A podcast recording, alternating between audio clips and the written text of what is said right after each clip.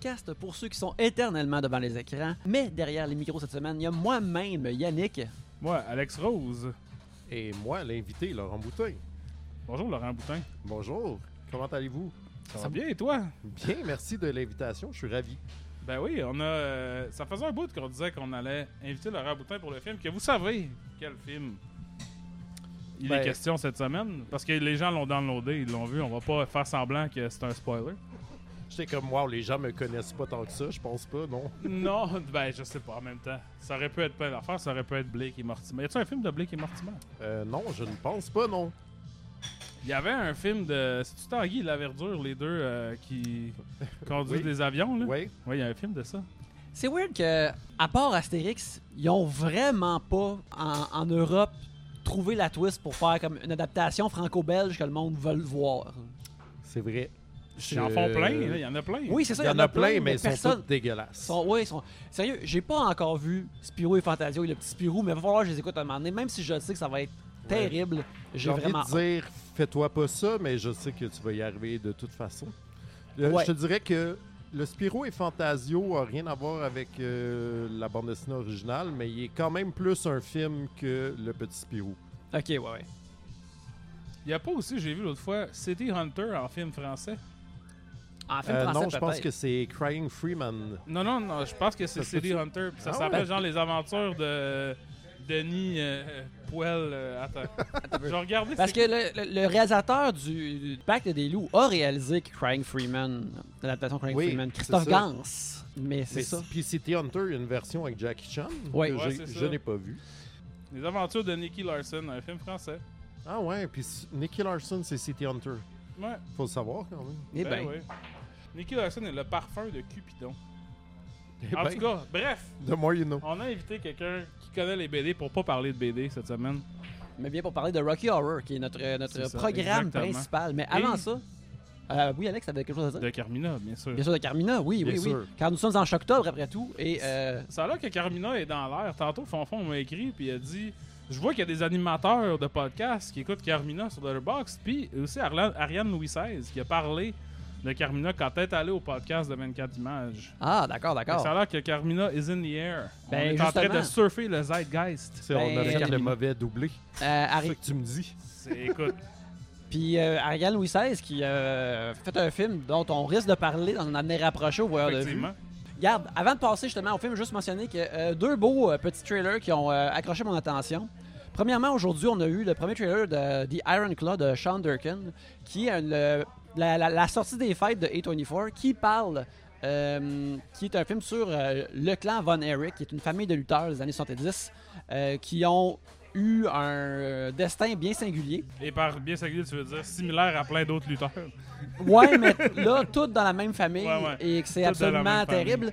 Mais j'ai vraiment hâte de, le- de- voir le film. Il y a Jeremy Allen White dedans, que moi j'ai découvert avec The Bear. Et il avait de l'air absolument stressé et mal en point dans ce film-là. Et moi, le voir stressé et mal en point sur un écran, c'est comme voir Jackie Chan comme flipper euh, par-dessus une chaise puis glisser en dessous d'une table pour éviter un goon. C'est du cinéma. Fait que, Du réconfort. du réconfort. J'ai hâte de voir ça. Et aussi, euh, qui est sorti la semaine passée, le trailer pour la sortie de janvier de Beekeeper de David Ayer. Oui. Euh, Biz Biz Biz, Beekeeper Hive, un film dans lequel ça a l'air d'être un bon film d'action de Jason Statham. Je trouve ça le fun que peut-être qu'aux aux trois ans, il en fasse comme un bon avec du soin dedans. Ouais, Ça me ben, on- chatouille. On, espère. Il joue un apiculteur qui pète des gueules dedans. On commence à manquer de métier de monde qui pète des gueules. là, Ouais, des, des, des, des films de que le titre est de quelque chose, Ouais. qu'il faut que ce soit comme un. En tout cas, bref. Je t'ai parlé de The Baker justement aujourd'hui. Oui, The Baker avec Ron Perlman qui doit livrer un pain plein de drogue. ok, c'est un boulanger qui pète des gueules. C'est un boulanger I qui guess. pète des gueules. Effectivement. Tu m'intrigues. Écoute, tant qu'à. If you build it, they will come, hein. C'est ça un peu l'idée. Si, euh, Puis Day dans ce cas-là, c'est toi ça pour, ça. Le, pour The Baker, c'est c'est toi là. Voilà. Euh, Harvey Keitel est aussi dans ce film de, de boulanger. Fait que fait que je suis déjà là. Ouais, c'est ça, on est tous là, on est tous là. Alors, regarde, euh, je vais aller avec mon premier film de la semaine. Puis, m'a dit que cette semaine, j'ai été, en partie, j'ai été un Tubi boy. Parce que j'ai été sur Tubi, puis j'ai, j'ai, j'ai, euh, euh, j'ai vraiment, je me suis euh, vautré dans leur offre chaque octobre. Euh, j'ai regardé euh, Shaolin vs Evil Dead, qui est réalisé par Douglas Kong Chung Tak, qui met en vedette euh, l'éternel Gordon Yu et euh, Fan Xiu Fong. Dans ce film-là, un moine Shaolin, chargé d'accompagner des morts vivants vers leur repos éternel, doit faire face à un ancien confrère qui combat lui aussi les forces de l'ombre. C'est un film de Jiangxi qui est un, film de, de, de, de, de vampire sautillant. Oui. Qui- Hopping Vampires. The Hopping Vampire, c'est comme un genre de, de, de, de, sous-genre de film de Hong Kong qui s'est- Mhm. qui s'est développé euh, dans les années 90. euh, que c'est tout le temps un mix genre action, horreur, comédie, euh, qui est pas trop sérieux.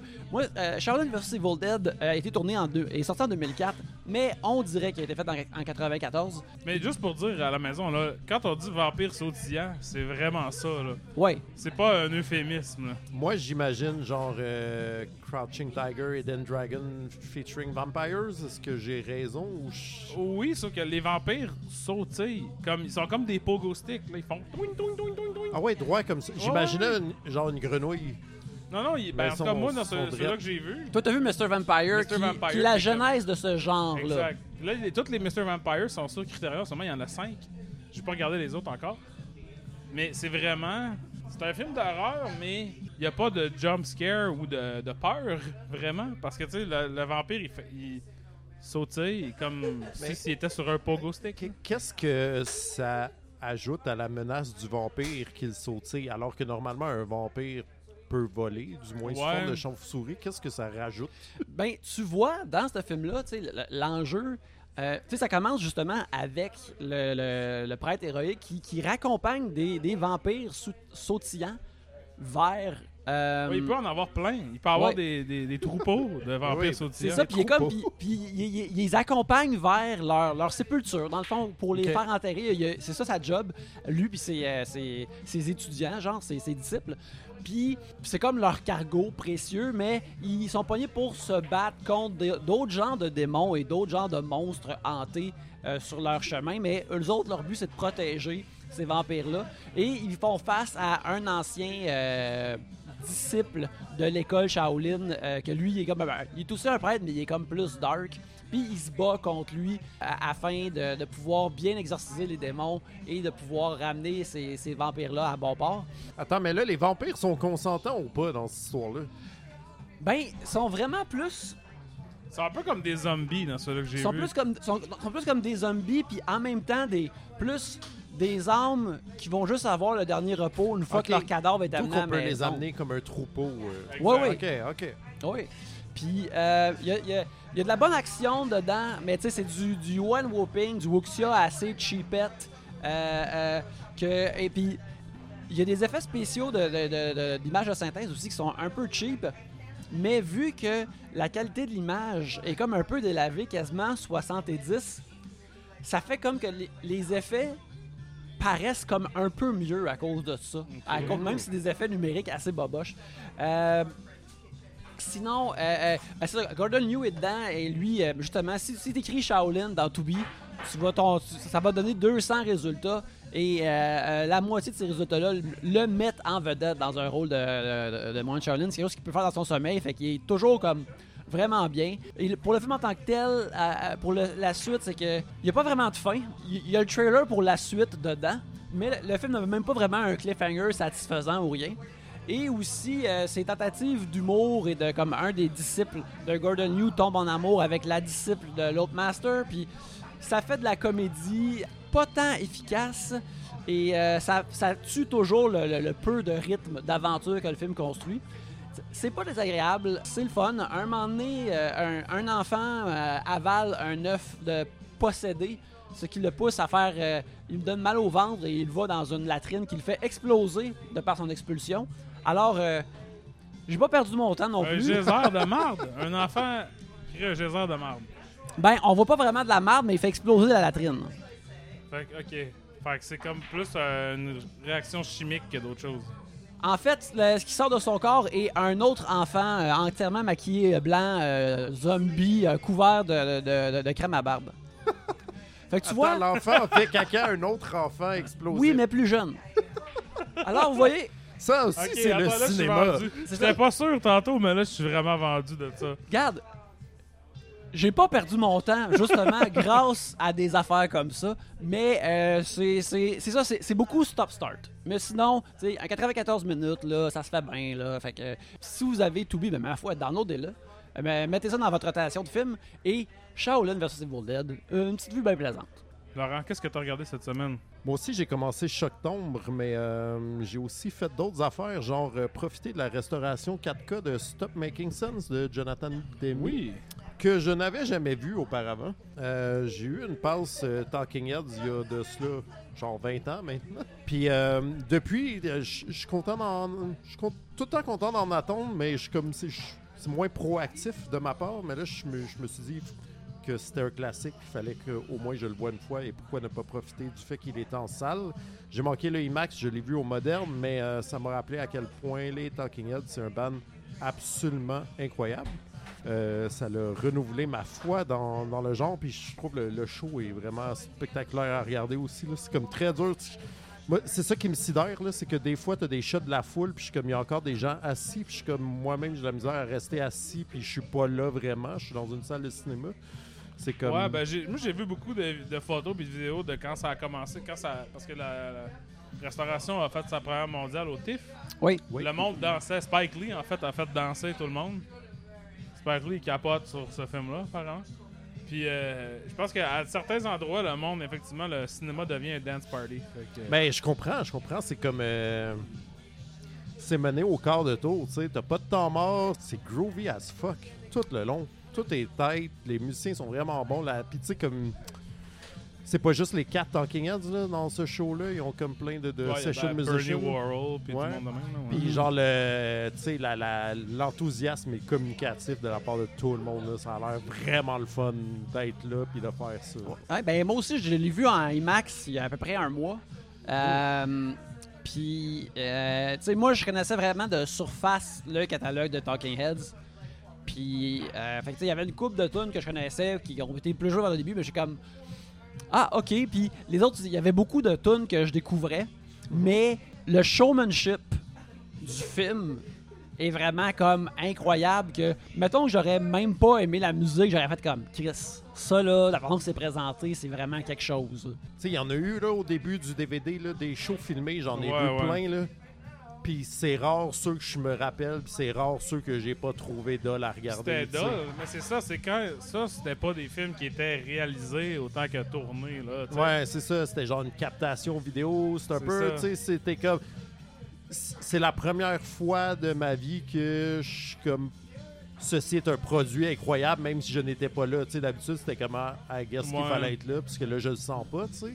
Là, c'est la première fois que ça a réussi à transcender l'écran, tu sais. Pour- Il y a pas beaucoup de, de pas de documentaires, mais des films de concert qui sont comme ça, tu sais. Non. Je me souviens, j'étais allé voir euh, Shine a Light, euh, de- le concert des Rolling Stones, qui est réalisé par Martin Mhm. Scorsese, tu sais. Martin Scorsese, on s'entend pas un deux de pique, mais tu sais, tu peux pas faire de la magie avec des vieux monsieur fatigués comme ça. Puis tu sais, Ouais. je me souviens que dans ça, il y a des, des caméos là, du monde qui viennent, tu sais, comme faire des tunes. Puis quand Buddy Guy arrive, qui est pas nécessairement beaucoup plus vieux que les Rolling, euh, beaucoup plus jeune que les Rolling Stones, mais qui Ouais, est bien plus en. Quand lui arrive, tu fais, tu te rends compte que tout ce que tu as vu avant, c'était de la sais. c'était comme, Ah, Ah ouais. oui, ah, là j'ai arrêté de m'ennuyer au début t'es comme, ah, c'est pas pire, tu sais, c'est le fun, là, je groove. Le Buddy Guy arrive, puis là tu réalises soudainement, ah non, c'était de la dompe, parce que je regardais, c'était vraiment pas bon. Fait que tu sais, c'est- difficile à faire excessivement. Je pense que. Moi, j'ai j'ai vu des bouts de Stop Making Sense, j'ai jamais vu comme dans un. euh, au cinéma, là, tu sais, Mhm. j'ai jamais vu comme un. Ça va se recouper avec ce que je veux dire sur Rocky Horror aussi, que. Des fois, il est un peu trop tard pour avoir ces choses-là, à moins d'avoir la situation optimale, là, mettons. Ouais, ouais, que- je comprends. c'est ça que, idéalement, ça prend une, euh, une bonne situation de visionnement pour voir des films de même, mais c'est sûr, si vous aimez les Talking Heads, vous l'avez vu des centaines de fois déjà, fait que... Ben, c'est ça, c'est moi qui ai pas rapport. Là, que- Ouais. je moi, j'ai jamais vu au complet. J'aime les Talking Heads, c'est pas dans, mon, dans mes préférés non plus, là, mais... Mais c'est juste, c'est un peu le genre d'affaire que je me suis toujours dit, ben, il me semble que les conditions sont pas optimales pour que je regarde Mhm. ça. Comme avec Rocky Horror, qu'il y avait toujours comme une autre façon de le voir que la façon que je voulais le voir. Ouais, ouais, je Fait que comprends. ça fait que j'ai tu dis que tu devais vivre l'expérience 100% tant qu'à la faire. Exact. Ben, on va y en revenir, mais ouais, effectivement, tu sais, je pense que ces deux films-là sont des vases communicants dans un sens, Oui, effectivement. je dirais. Regarde, moi je vais te dire ce que, ce que j'ai communiqué, c'est que euh, quand c'était probablement la première fois que j'entendais This Must Be the Place. Puis Ah ouais, hein? ça me. J'étais comme dans une, une semaine vraiment stressante. Ma copine était euh, à, à côté de moi. Puis, ben, elle, m'aide et me- me- me- m'encourage et, le vent sous mes ailes toujours, mais encore plus cette semaine-là. Puis, comme. Alors que la tune commence, puis là tu comprends c'est quoi les paroles, puis qu'est-ce que ça raconte, j'ai commencé à pleurer. Puis c'est la première fois que je l'entendais, puis la tu vois comme justement ce que tu parles de la, la situation idéale, comme j'étais dans la situation idéale, euh, ben, peut-être pas émotionnelle, mais en même temps i- idéale pour l'émotion de entendre cette tune là pour la première fois, ben, être comme ah, c'est que c'est beau, Chris, l'amour. Oui, c'est vrai. Bref, Wow! C'est une belle expérience. Oui. Je suis désolé que. Ben, puis pas. En, en même temps, t'en retires du positif. je j'en ai retiré beaucoup de positifs, puis je l'ai écouté comme toute la semaine par la suite. Non, c'était vraiment bien, j'ai beaucoup aimé mon expérience moi aussi. Bon, chaudement recommandé. Vous pouvez Mhm. scraper tous les autres shows filmés maintenant. Ouais, tout Je- au recyclage. Ouais, je me souviens que ça, tu sais, avant qu'il y ait YouTube, il fallait acheter comme des DVD de concerts. Là, des fois, t'achetais ça, puis c'était comme la seule façon que t'avais de voir Ouais. ce band-là, tu sais. J'en ai encore mystérieusement plein. Genre des. Des lives de Guns N' Roses. Là. Ouais, ouais, ben, dont le ça. seul intérêt était comme Ah, regarde, il a changé de sorte de petite short. C'est ça, c'est. Puis là, ça, le monde a mis toutes ces affaires-là sur YouTube. Là. Tu sais, moi, je me souviens d'avoir chassé pour des DVD pa- partout dans la ville, puis aller à tous les magasins. Finalement, là, il y a quelqu'un l'a juste mis sur YouTube. C'est dégueulasse. C'est tourné avec genre une caméra, tu sais, prosumer digital de 2002. là. C'est dégueulasse. Je suis comme bon, mais en tout cas. Moi, j'ai regardé un film que j'avais pas vu qui m'était aussi euh, filé entre les doigts à sa sortie en 2005, The Descent de Mm. Neil Marshall. Neil Marshall qui avait fait juste avant Dog Soldiers et qui par la suite euh, a jamais vraiment surpassé The Descent, je pense, en tout cas certainement au niveau de la popularité de ses films. C'est lui qui a réalisé euh, le Hellboy de marde avec euh, David Harbour. Ah, Il a aussi fait un film qui s'appelle, je pense, Doomsday ou quelque chose de même, qui est avec, euh, avec euh, la statuesque Ronan Mitra. Ouais, c'est ça, c'est euh, c'est comme un genre de post-apo avec Ronan Mitra et Bob Hoskins. Ouais, oh Chris. que j'ai vu à l'époque parce que je travaillais dans un club vidéo, mais je pourrais pas te dire que je m'en souviens tant que ça. Le dessin, c'est très simple. Qu'est-ce que ça raconte? C'est six amies, eux, féminines, euh, qui sont euh, des amatrices de sensations fortes et que leurs activités sont souvent d'aller faire de l'escalade, de la randonnée, des trucs comme ça, qui décident d'aller dans un voyage de spéléologie pour changer les idées à une de leurs amies qui a perdu son enfant et son mari dans un accident de char très graphique qu'on voit dans la première scène du film. OK. Euh, fait que là, elle est en deuil et elle veut se faire changer les idées. Donc, ses amis disent on va aller faire de la spéléologie. Quoi de mieux que l'expérience claustrophobique de s'enterrer sous terre avec pas de lumière? Précisément. Et bien sûr, bon, la spéléologie, c'est assez euh, encadré. Il y, a- il y a des maps des cavernes, tout ça. Et son ami dit ben nous autres, on n'est pas comme ça. On va aller dans une caverne qui a jamais été explorée auparavant. Ça va être le fun. Qu'est-ce qu'il y a dans la Ah. caverne qui a jamais été explorée auparavant qui va être le fun? Des genres de troglodytes qui mangent les humains Ah ouais. qui se nourrissent des humains, des genres de, de bébites aveugles euh, qui vivent sous terre et qui se nourrissent de chair humaine. Fait que là, je vous ai essentiellement décrit la première heure et quart du film. C'est vraiment un film steak bledin de patate d'horreur là, qui établit un peu des relations entre les personnages, mais ça devient immédiatement pas important parce que ce que tu veux voir, c'est Des gens se faire manger. du vent se faire manger, se bêcher, se casser, euh, des fractures ouvertes, euh, des, euh, des yeux qui se font arracher, des shit de même. Dans un, un environnement très claustrophobant. De, d'une caverne, tu sais, souvent, ça a éclairé juste avec les lumières qui ont sur, des lumières frontales là, sur leur casque. Fait que des fois, tu sais, c'est vraiment, c'est comme euh, une minuscule portion de l'écran qui est éclairée, puis on voit des choses se passer de manière euh, inquiétante, mettons. Pour ça, c'est efficace, très efficace, je te dirais. Si ce que tu veux, c'est vraiment un film d'horreur très simple, très qui est pas c'est pas du elevated horror. C'est ces personnes vont se faire manger par des bébites La seule chose qui vas te surprendre, c'est quelle partie de leur corps va se faire manger, quand et avec quel Dans niveau quel de ordre? violence. Exactement. Euh, Puis tu sais, je pense que. Moi, j'ai quand même des standards relativement hauts pour des films d'horreur de même parce que je sais pas, tu sais, à un moment donné, je m'attends, je suis pas quelqu'un qui regarde des films d'horreur à l'année longue, là, mettons. Ben, tu sais, c'est pas comme mon Je comfort consomme food. pas 100% de l'horreur. C'est ça, c'est- pas tant du comfort food pour moi. Tu sais, je peux rapidement me tanner de regarder des films d'horreur.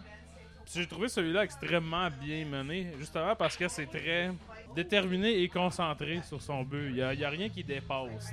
Puis Mhm. pour ça, c'est extrêmement efficace. C'est sûr que les actrices qui sont pas des c'est toutes des actrices écossaises. Mhm. C'est pas des grandes performances, mettons surtout quand ils chicanent au début, c'est un peu ça fait un peu euh, WB. là. On oublie vite ça parce que c'est très bien fait, ça va, ça, c'est très très bien euh, rythmé.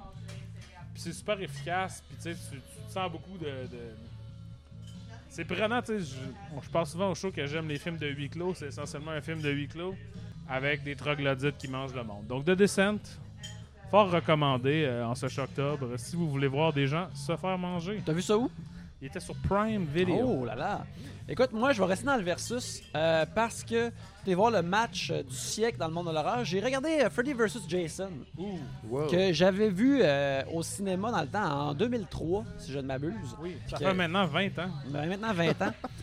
Et euh, qui est réalisé par Ronnie Yu, qui est écrit par Damien Shannon et Mark Swift, qui met en vedette bien sûr Robert Englund, euh, Ken Kersinger, euh, Monica Keena, Jason Ritter et Kelly Rowland. Ben oui, de Destiny's Child. est Ben oui. Wow. Dans ce film-là, afin de se libérer de sa prison onirique, Freddy Krueger manipule le sanguinaire Jason Voorhees et l'envoie tuer les adolescents de Springwood. Bientôt, le meurtrier masqué de Crystal Lake s'échappe du contrôle du démon et s'ensuit un combat entre deux icônes du cinéma d'horreur. Euh, c'est ça, ça faisait longtemps que je voulais l'écouter, un peu comme euh, j'ai parlé la semaine passée de euh, New Nightmare. euh, que tu sais, je m'en souvenais, je voulais le revisiter, j'étais curieux de, de voir c'était quoi. J'ai tout de même pas mal aimé ça, je trouve ça le fun, un peu, sais, comme tu dis, Alex, tu il y a, y a pas de, de, de, de, de bout qui dépasse. T'es là euh, pour Freddy vs Jason. et le, le- le train se rend à cette gare-là. Mais l'affaire que j'ai trouvé intéressant ou le fun, c'est que tu, tu vas pouvoir euh, euh, relate à, à ça un peu, euh, Laurent. c'est- vraiment aussi classique crossover de comic book. Mhm. De, Tu sais- tu sais, mettons que tu lis un, comic, un, un vieux crossover de Marvel et de DC, puis que t'as comme les deux premières pages recap l'origine des personnages pour être, que tout le monde comprenne, puis t'as comme tous des, des moments greatest hits des personnages rassemblés avec une intrigue qui est comme somme toute vraiment correcte, mais pas compliquée. C'est comme ici, tu vois comme Freddy rentre dans les rêves de Jason, euh, il prend la forme de sa mère, puis là il dit comme va tuer les adolescents de Springwood, puis là il le fait. Fait que c'est pas mal ça qui se passe. Est-ce que, comme la majorité des crossovers de comic book, il y a comme un premier acte où ils sont des ennemis avant de se rendre compte que en fait, sont du même side puis qu'ils ont un ennemi commun? En que là, fait, il y a un team-up? malgré- non, c'est plus que justement au début, euh, ils sont en team-up, mais tu sais, Jason ne sait, le sait pas vraiment, il se fait contrôler par Freddy. Éventuellement, il s'en rend compte et là, il se bat contre Freddy. Euh, tu sais, la réalisation par est tout de même comme euh, euh, est, est vraiment stylisée. Euh, c'est très dynamique, euh, c'est, euh, mais c'est plus comme dynamique qu'un Nightmare on Elm Street. Je suis pas un gars de Friday the 13 fait que je peux pas te Mais ça pas dire. sais, 2003, c'est pas une place. un endroit où il y avait beaucoup de classicisme visuel dans les films d'horreur, mettons. Non, Là. la caméra est cantée et les angles sont exigus, les amis. Puis, mais j'ai j'ai tout de même aimé ça parce que c'est le genre d'image que j'aime bien. Écoute, quand le slang, le, le- le sang, quand le, le sang est slashé, il est vraiment, il est rouge comic book là. Il est vraiment comme pas réaliste. Euh, Il y, a, comme un, aspect tout de même ludique à ça que moi qui me, me, me bien plu. C'est quasiment comme plus de, de, de, de, l'action horreur que du, du véritable horreur. Aussi, ce qui est intéressant, c'est que je pense que c'était une des premières swings, ou du moins, c'était comme une swing de ces personnages-là dans un monde post-Scream. Fait que ça, ça rend comme les, les- les- les- le, le traitement des, ado- des adolescents euh, un peu différent. Justement, les intrigues des ados sont pas si bonnes que ça, mais les, ceux qui fonctionnent le plus, c'est ceux qui sont comme troisième, quatrième, cinquième place dans l'alignement, puis qui sont plus des genres de caricatures comiques, Ouais. il existe plus confortablement dans ce film-là que Jason Ritter puis Monica Keena qui sont supposés avoir comme des, des- intrigues d'amour sincères, puis des comme ah non, on est des adolescents qui vont peut-être périr à cause de ces monstres-là. Tu sais, il y a une adolescente, elle a une casquette de baseball, elle semble avoir 16 ans, puis elle est déjà une alcoolique finie. Puis elle a comme vraiment une vibe de femme plus vieille qui est moi je carré tout ça, je bois maintenant. Puis ça c'était comme une une posture comique que je trouve drôle. Euh, Kelly Rowland aussi est vraiment bonne. Elle a une bonne présence euh, euh, à l'écran. Euh, tu sais, elle est comme trop bonne ou trop big pour un genre de film comme ça. Fait que c'est peut-être pour ça qu'on n'a pas fait plus. Mais si elle avait décidé d'en faire plus, elle serait peut-être devenue comme une grosse vedette au- euh, dans le cinéma d'horreur. Ouais, ouais, ouais, ouais. Puis euh, c'est ça, sinon, la, la- la bataille finale, encore là, à une époque pré-film constant de super-héros, quand Freddy et Jason finissaient à se battre ensemble, ils se pitchent genre des trucs de sable, puis euh, il il y, a des- il y a des affaires de matériaux de, matériaux de construction qui se lancent. Euh, c'est extrêmement comme une bataille de Spider-Man qui se bat contre Electro dans un vieux comic de Marvel d'une façon vraiment euh, charmante. Aussi, quand le- le- bien sûr, il y a beaucoup de new metal dedans. Bien sûr. Et quand la bataille commence, c'est clair que la tune devait être Blind de Korn. Non? Mais pas ça? Non, mais c'était pas ça. Mais c'est que tu il est comme il voulait qu'il y ait le gars Are you Ah, ready? ouais, ouais, Puis là, c'était- Ouais. c'est- c'est pas c'était pas ça qu'il y avait à la place. Il y avait comme quelque chose d'autre de new metal. J'étais comme je le sais, c'était exposé être quoi ça. fait que euh, bref, c'est ça. Euh, je l'ai euh, je l'ai loué sur iTunes et euh, ma foi, j'ai fort apprécié, c'était bien plaisant. Encore là, un beau un, un beau genre 96 minutes là, qui se prend très bien. On est très nostalgique des anciennes euh, durées de films. On Ouais. Oui, c'est vrai. On Ben- parle vraiment beaucoup de ça. Ouais, ben c'est ça, parce que. Surtout, vu que nous, on, on en écoute plein par semaine, on devient comme Oh, ouais, crime. Peux-tu en, peux en glisser un, un 110 minutes ce soir, tu sais? Mais toi, Laurent? Je vais vous parler, je vais faire une drôle d'association. là. J'ai passé, euh, mon, mon Shocktober est euh, très body horror. Euh, Oui. Cette année, je me suis tapé à la fois From Beyond de Stuart Gordon, Oui. euh, Slater, de- le vieux film de James Gunn, Oui, oui, oui. Qui, compo- qui- qui comporte d'excellents maquillages de mutations huileuses. Oui, oui, oui. Je dirais, On l'a fait et- l'année passée, je pense, ici. au Wild ouais.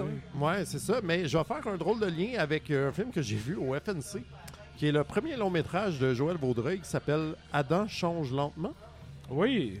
Qui est euh, mystérieusement aussi, malgré que ce soit un film d'animation, donc plus des effets pratiques, mais euh, aussi, somehow, une histoire de body horror.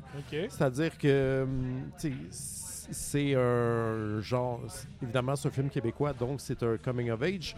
euh, qui se passe un peu. euh, bon, qui, qui se passe en banlieue et qui met en scène un ado awkward, mais ado awkward qui. euh, à chaque fois qu'on lui fait un, un commentaire désobligeant sur sa personne ou son physique, c'est comme s'il se mutait puis qu'il gardait ces attributs-là pour signifier, en gros, que les commentaires restent malgré que lui peut changer, peut avoir une évolution, son physique se dégrade toujours de plus en plus. Il devient comme plus grand, plus difforme. Ce que tu me décris gros. est cauchemardesque. C'est très cauchemardesque. Puis, en, en plus, tout cela dans un, un esthétique qui rappelle genre Henri puis sa gang.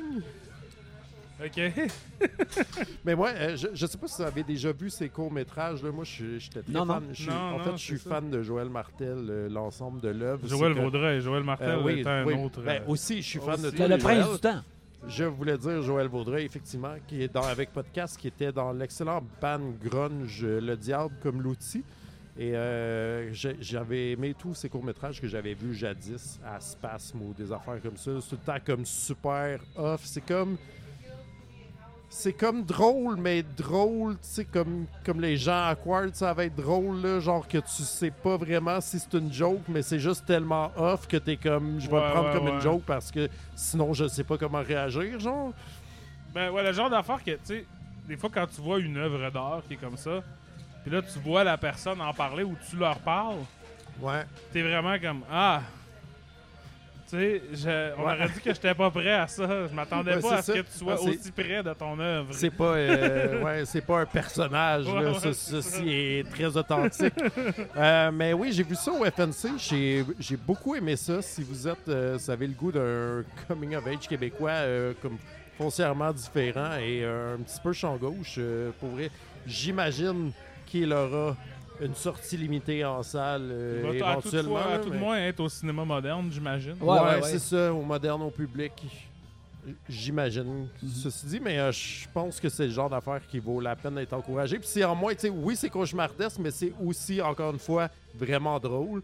Euh, puis je pense que, surtout toi, Yannick, il y a comme une genre de, de, de trame sonore. Tu sais, c'est- je pense que c'est encore une fois, on veut pas trop mettre de téléphone cellulaire, fait que ça se passe genre 80, 90-ish. Mhm. Puis le personnage principal relate beaucoup à une certaine euh, esthétique de VHS d'action qui, je pense, saura te rejoindre. Ah, ben d'accord, d'accord. En effet, ça m'intéresse, ça m'intrigue. C'est-tu doublé comme en Qué- les voix sont en québécois? Oui, oui, c'est tout, euh, c'est tous des acteurs québécois. Là. Certains, même gros noms, qui font des tout petits rôles vraiment comme euh, par rapport, là, que tu, tu reconnais pas. Non, euh. Fait qu'il y a comme une affaire un peu Télétoon la nuit euh, vibes. Ouais, Je comprends. ouais, vraiment, mais pas la partie. euh, parce que Télétoon de la nuit, pour moi, c'est devenu très surexcité trash, mettons. Ouais, ouais, ouais.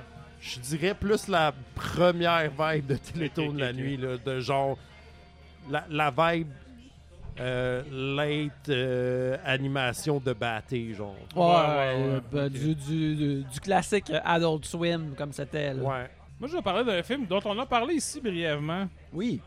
Parce que le, quand le trailer était sorti, Totally Killer de Nantachka Khan, qui avait réalisé aussi Always Be My Maybe avec euh, Randall Park et Ali Wong il y a Ah. deux ans, je pense. Oui, oui.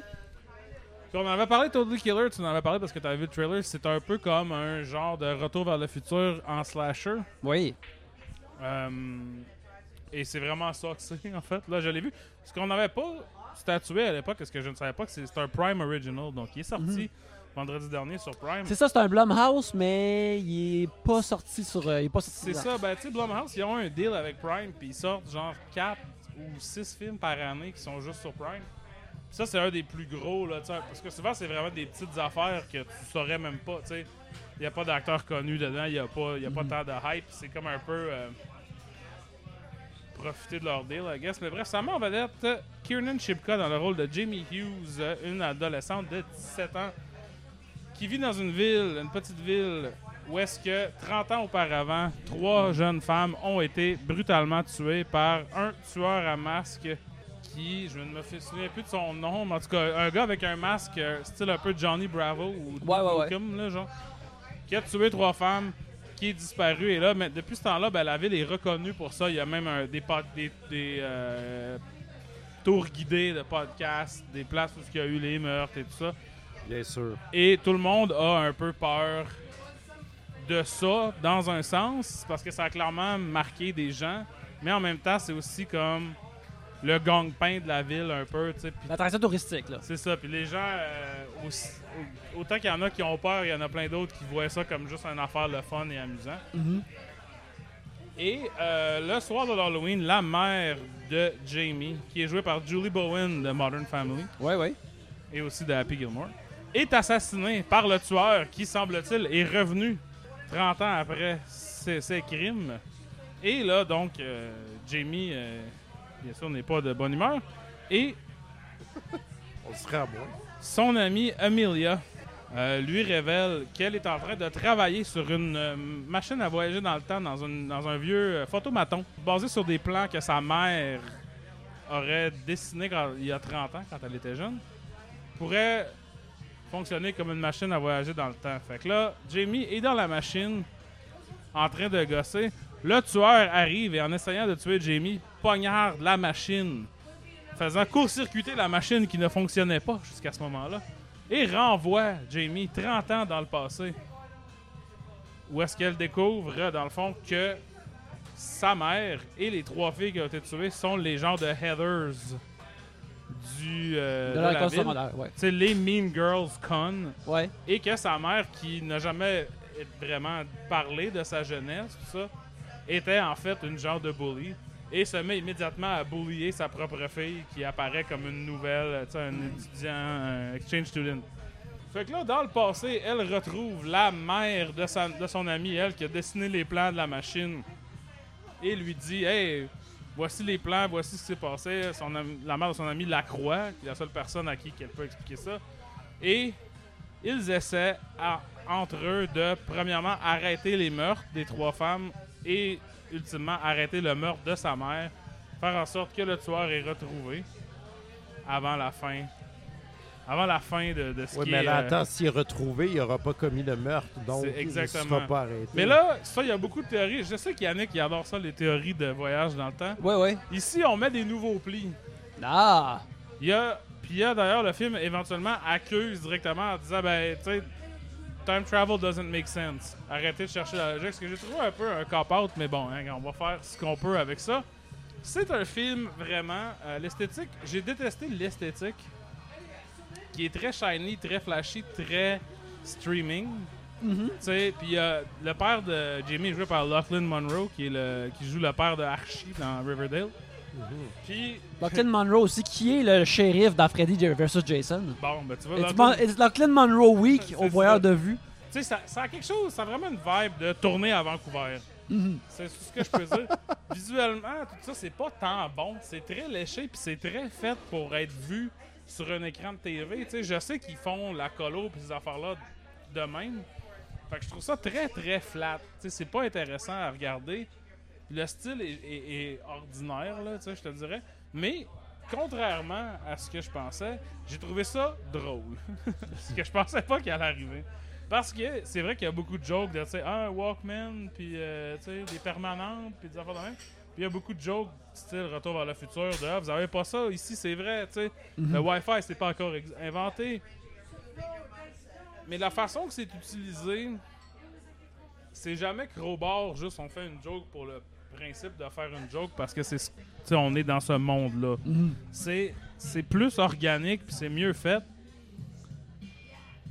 Puis pour ça, je trouve que ça vaut la peine parce que tu sais comme slasher puis comme film de voyage dans le temps, c'est juste ordinaire là, tu sais c'est pas mais comme un peu Mais le le- mix des deux est quand même super intéressant. C'est Je- ça. Ouais, ouais, ouais. Je suis vraiment intrigué. Puis je te dirais que, tu sais, comme j'ai dit à Marie-Lise en le regardant, moi j'aime plus les films de body swap que les films de voyage dans le temps. Fait que pour moi, Freaky, c'est la meilleure version de cette chose-là. Mais les deux Mmh. films sont un peu dans le même ton, dans la même approche, dans le même. Tu sais, c'est le fun, c'est divertissant. Mais j'avais jamais l'impression de regarder autre chose que, tu sais, une affaire faite pour les plateformes. Tu sais, c'était à sa place. C'est là que ça méritait d'être. Je sais pas. Un peu téléfilmesque, là, quasiment. Si c'était pas de, du, euh, du gore puis du sacrage, tout ça. Puis, tu sais, c'est sûr que ça joue un peu dans la nostalgie, mais pas trop quand même. tu sais. Ok, ouais, ouais. Ça, j'ai trouvé ça. C'est sûr que ça se passe en 1987, fait que ça, c'est c'est inévitable, mais tu sais, c'est pas trop.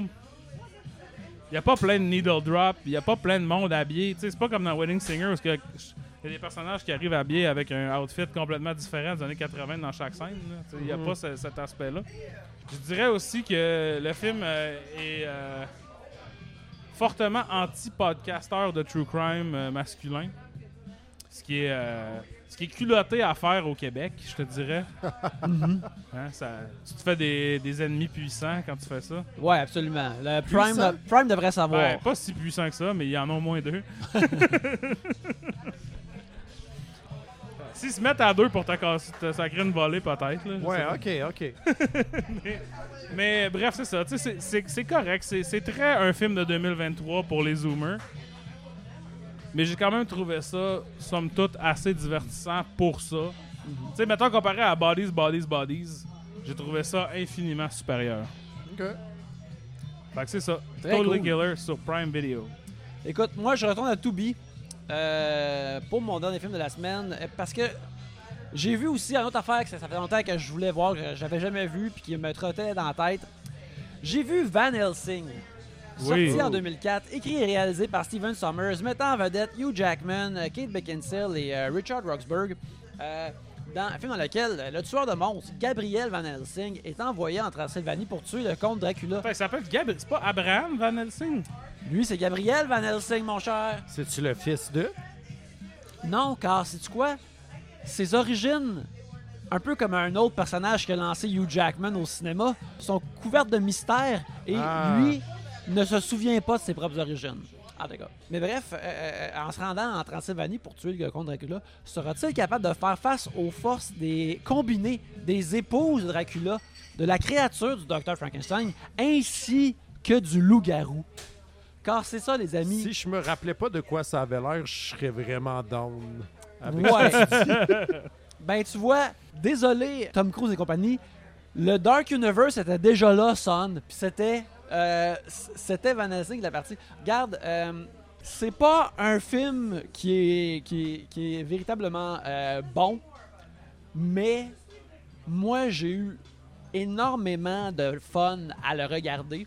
Et une partie de ça, ça vient justement. euh, ça, puis euh, Freddy versus Jason souffre de ce que aussi ce que je pourrais appeler euh, 2004. 2004. mais c'est aussi comme Maman, maman, on veut Sam Raimi. Comme non, on a Sam Raimi à la maison. Mais tu vois, en écoutant ces deux films-là, j'ai comme Ah man, Sam Raimi aurait sorti ça du stade, là, aurait euh, sans Ouais, problème. ouais, là. Euh, mais il y a tout de même énormément de passion et de- d'énergie et de, ma foi, du Riz. Tu sais, comme Steven Sommers, c'est comme ces personnages-là, c'est les plus cool au monde. Euh, je les adore. Les, tous ces monstres-là d'Universal sont sick en crise. Dr. Jekyll, il est là. J'en fais. je- J'en fais un gros bonhomme en CGI. Est-ce que le CGI est convaincant? Non, je m'en crisse. Check comment il est gros pendant qu'il se bat contre Jackman. C'est le fun. Il détruit un décor qui existe physiquement pour de vrai, qui a coûté super cher, et moi j'aime ça. Fait qu'il y, a- il y a beaucoup de, de ça qui est vraiment excitant. Puis aussi, aussi l'affaire qui me faisait capoter de ce film-là, c'est le production design. C'est des laboratoires immenses avec de la boucane, des gros rouages en métal, des étincelles qui tombent partout. 26 genres de, de- de- des créatures euh, avec des capines et des masques qui s'appellent les Dwargis qui se promènent partout puis qui, qui charrient des éprouvettes géantes. Les Dwarkies. Des Dwargis. D-W-O-R-G-I. Des créations originales. Ah ben ouais. Euh, des, des gros villages physiques construits en bois pour de vrai. Voir ça maintenant, après comme 7 ans de blockbuster, tout tourné en green screen, j'étais comme, finally some good, finally some good fucking food. Là, j'étais comme dans un univers tactile incroyable, puis chaque début de scène, la caméra swing pour t'arriver là, pour dire comme, check comment le décor il est cool. Puis je suis comme, je suis d'accord, Stephen, le décor est cool en crise. Euh, Mais il y a eu un genre de révisionnisme un peu de Steven Sommers récemment. J'ai l'impression qu'on entend plus parler de lui. Ben, je pense que le monde, à cause aussi du comme du retour de Brendan Fraser, on- le monde est comme ah la momie ça roquait. Le monde sont comme pro momie. Tu sais, un film que ça fait longtemps que j'ai vu, mais que je me rappelle qui était comme euh, tout de même euh, empruntait Indiana Jones euh, assez Ouais, de fortement. façon assez hontée. Et honté, ben tu sais, là l'affaire aussi avec Van Helsing, c'est que ça emprunte beaucoup, ça veut avoir un rythme effréné d'Indiana Jones. Euh, ça veut, ça l'emprunte comme tu sais, il y a une organisation de, de, moines du Vatican qui, qui, qui, qui, qui gère Van Helsing, qui est essentiellement, tu sais, l'organe MI6, les services secrets de James Bond qui font des gadgets. Il y a aussi, tu sais, la création de Van Helsing qui est comme. Des fois, tu, tu vois comme quelqu'un faire comme je crée ce personnage original et il est iconique. Puis là, t'es comme désolé, il ne l'est pas. Ses gadgets sont cool, mais ça, ça Ouais. fonctionne pas. T'ess- T'essaies de créer un James Bond, Indiana Jones, un Wolverine en même temps. Euh, ça marche pas bien, bien. Hugh Jackman peut quasiment tout faire, mais il, il peut pas soulever quelque chose qui n'existe pas vraiment. Et aussi, mais le- ça c'est bien des problèmes du film, mais son, son plus gros gros problème, c'est que Dracula, incarné par euh, Richard Roxburgh, qui est le, le, le, le- le sidekick du méchant dans Mission Impossible 2, Oui. est un est pas un mauvais acteur, mais zéro swagué en Dracula. Puis justement, c'est c'est intéressant qu'on parle de Rocky Horror cette semaine parce que là, t'aurais mis du swag. T'aurais mis Tim Curry là-dedans, puis là, tu sais, on, on- on parlerait encore de, de- de Van Helsing, puis on serait comme tabarnak, ça se pouvait pas, style le monde. Le monde, leurs cheveux ont reculé en arrière quand ils l'ont vu. Mais, puis lui, il essaye vraiment, là, il crie tout le kit. Il y a comme aussi les, les- les trois actrices qui jouent le- les, les, les, les épouses de Dracula qui, elles, euh, je pense, sont, sont genre toutes espagnoles, tu sais. Ils parlent anglais d'une façon que tu vois que l'anglais, c'est pas leur premier langage, mais ça rend leur performance encore plus écœurante. Je Puis- vois. Puis, euh, euh, fait que tu sais, euh, il y a plein de. Les, les monstres sont cool. Les effets spéciaux sont un mélange, surtout les, les, euh, le, le- le CGI, les, les images de synthèse, de très bonne à absolument terrible et parfois dans le même frame. Euh, tu sais, des fois, je vois comme, ok, ce- cette bête-là n'est pas réaliste, mais elle existe et est designée avec, euh, un- avec du swing. Mais compositing, ce qui est comme comment marier une image de synthèse à un, un vrai décor, est inexistant ou vraiment lettre. Fait que c'est comme. Tu regardes quelque chose, puis immédiatement, tu comme. Ça te choque, mais tu comprends pas pourquoi tout de suite. Puis il y a tout de même beaucoup de ça dans le film. Ouais, ok, ok. Écoute, je suis pas sûr que tu me le vends tant que ça. Ben, c'est parce que je suis- je suis vraiment. euh, c'est un peu une situation It's a Mad Mad World Ouais, pour ouais, moi, là, que tu sais, quand on a parlé, comme, il y a plein de bouts de plate, mais on pouvait juste parler de ce qui nous excitait quand on a fait le review. Puis. Van Helsing est un peu dans, est dans cette zone-là pour moi. Là. Toutes les affaires qui me font que, que j'aime l'amènent vraiment haut pour moi, mais à la même temps, je peux, je peux pas dire comme. Puis c'est un très long deux heures. là. C'est comme. Vous, vous- Regarde, quand t'écoutes les 15-20 premières minutes, là, t'es comme OK, ouais, let's go. Tu sais, tout le monde aussi est, est- est- est- est surprenant, est extrêmement hot aussi dans ce film-là. Fait que, tu sais, c'est pas désagréable à regarder non plus. là. Ça, ça rejoint un peu oui, esthétiquement ton trip sur la, la série des Underworld aussi, non? Oui, ben tu vois, il y a Kate Beckinsale qui est là. Euh, ça fait tellement longtemps que je pense à ça que j'ai pas vu Blade parce que clairement Blade est comme Ouais, le prédécesseur le, de tout ça. le patient zéro Ah ouais, de cette vague-là, j'imagine. Cette horreur cuirée-là, genre. Ouais, ouais, ouais. Avec de l'action, ça doit clairement venir de Blade. Mais oui, c'est. c'est- C'est une esthétique qui me plaît, mais je te dirais justement, les, les comme mettons, euh, Underworld 2 et 3 sont une version plus euh, tight et le fun que ça, mais en même temps, sais, à un moment donné, il y avait un bal masqué, puis c'est comme, hey, le- le- dans un hall gigantesque avec 1000 personnes qui sont toutes déguisées, puis ces 1000 personnes-là deviennent toutes des vampires. Euh, le, le, le, le, le swing et l'enthousiasme euh, m'a beaucoup charmé. Tu sais, ça, aussi, il y a, il y a- il y a rien qui me, qui me freine comme un film est comme ceci va être une franchise énorme maintenant. Et La l'enthousiasme. confiance. Ouais. Y en a-tu? Y en a pas eu d'autres?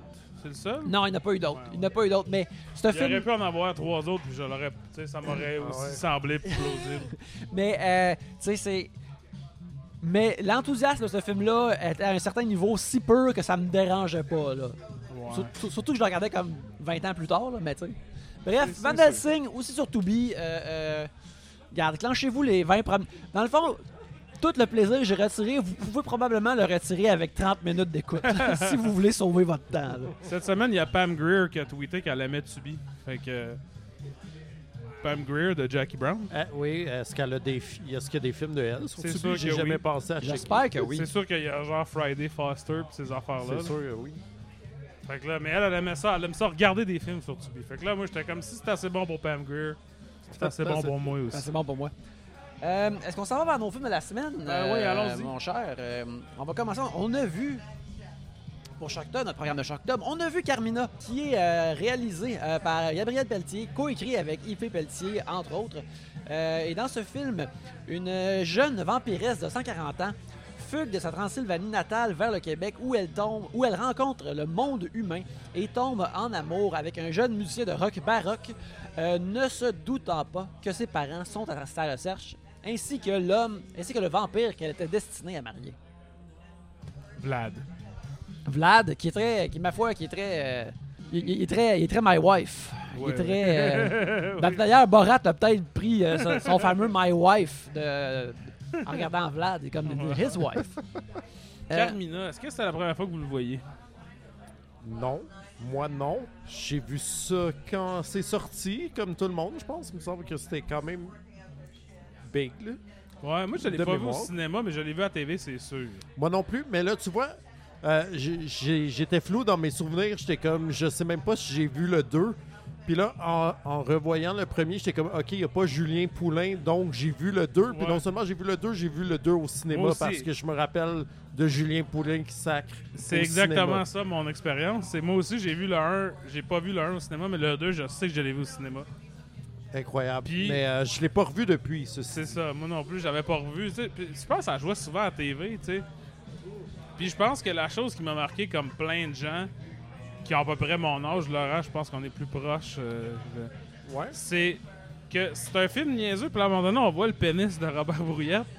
Quelques fois tout de même. Puis c'est comme surprenant. Puis ça m'avait. Tu sais, la scène où il court avec la couverte dans, dans la hall Ouais. d'entrée, je m'en rappelais de ça. Moi, je me rappelais de la scène exacte aussi. C'est drôle. C'est peut-être Puis- mon premier pénis au cinéma, en fait. Ben, c'est ça. Puis je pense que, tu sais.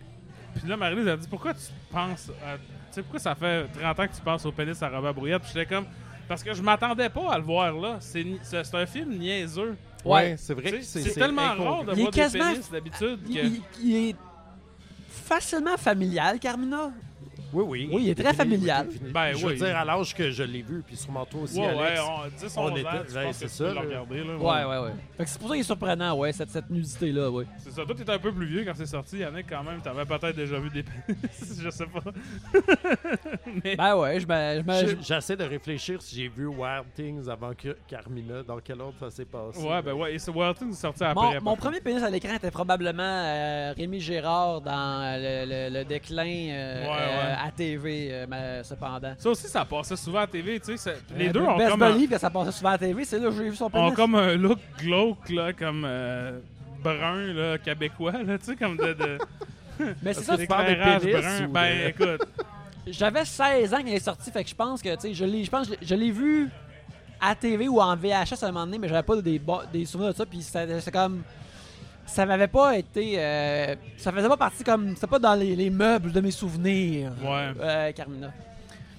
Ben, tu vois, moi, en l'écoutant, il y avait plus d'affaires que je me souvenais que j'aurais pensé. Moi aussi, c'était vraiment ça. C'était comme euh, le La festival du déjà vu.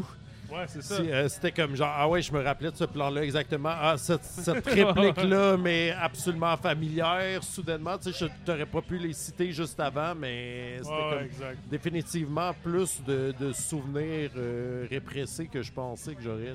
Puis c'est pour ça, je pense que j'ai trouvé ça, somme toute, quand même drôle et bon. J'ai comme un peu aimé ça.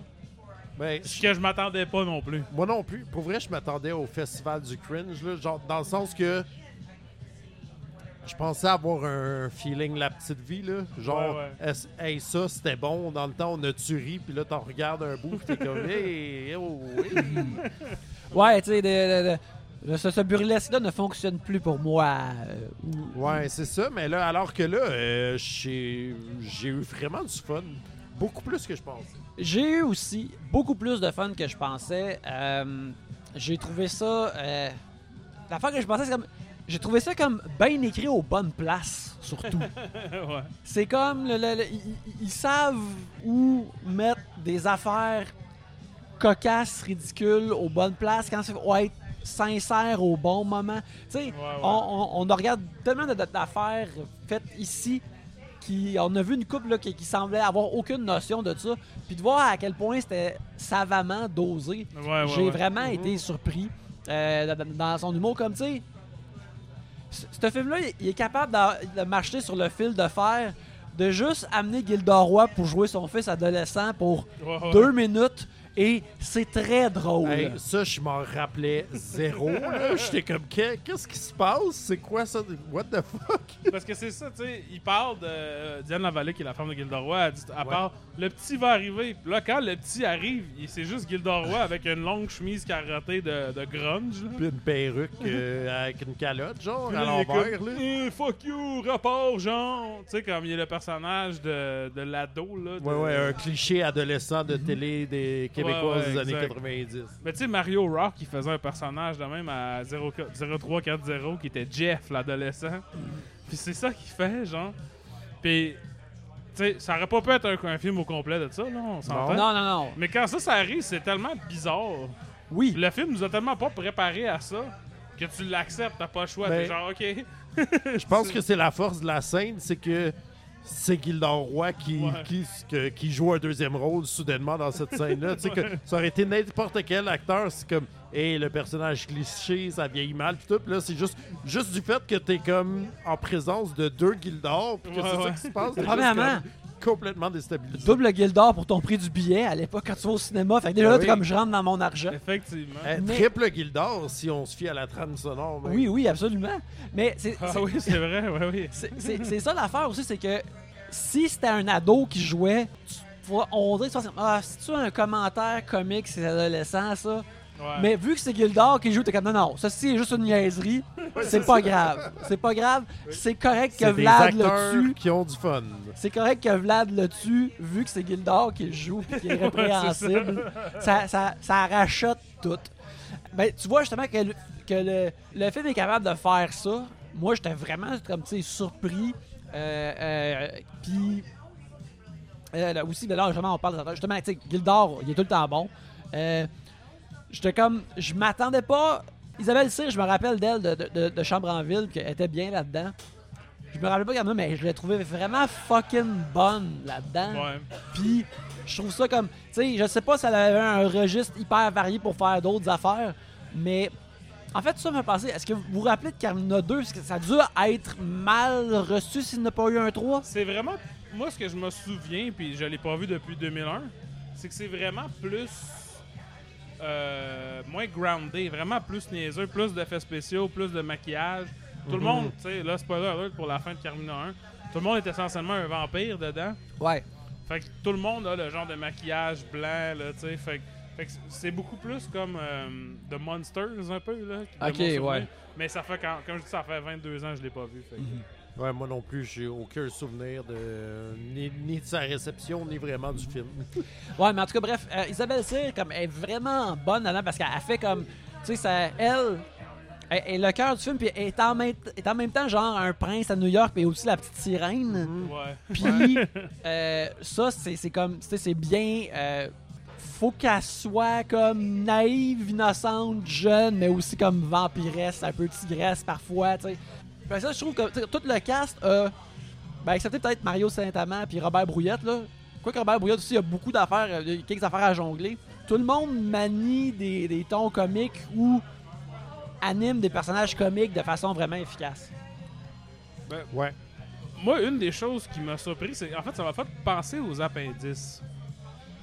Le, le jeu. Ouais, Puis ok. Gilda Roy m'a beaucoup fait penser à Jean-François Provençal.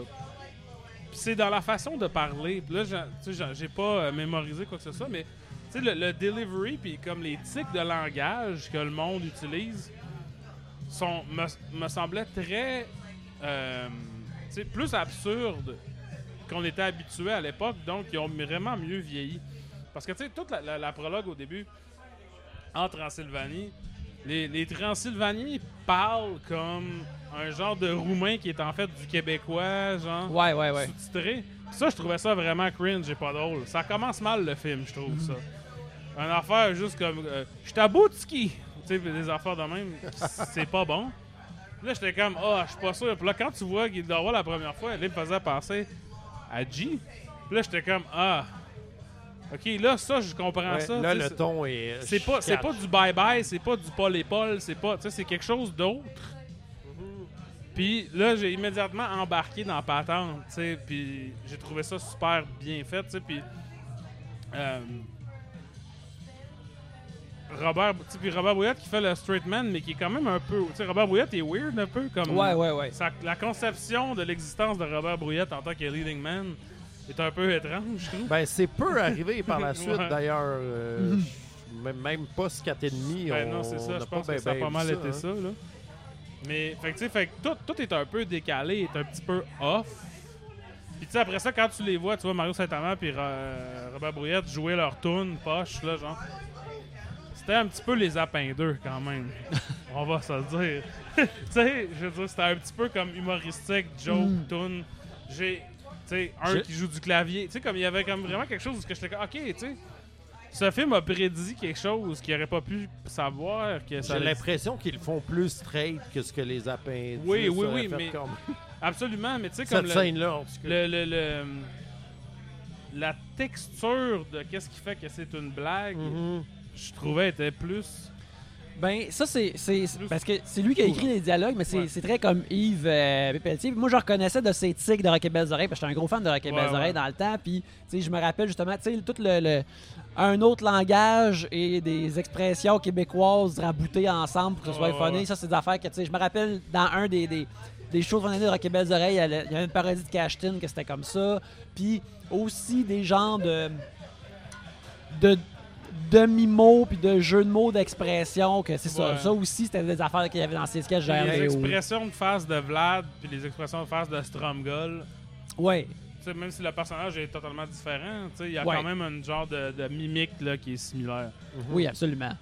Mais tout ça, ça m'a quand même surpris à quel point je trouvais ça drôle. J'ai ri plein de fois pendant le film. Mhm. Ben, Ouais.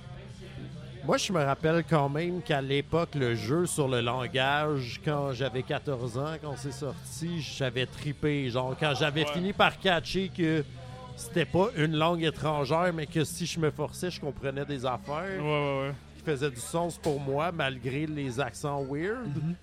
Genre, j'étais comme, ah, ce film-là a tellement de niveaux.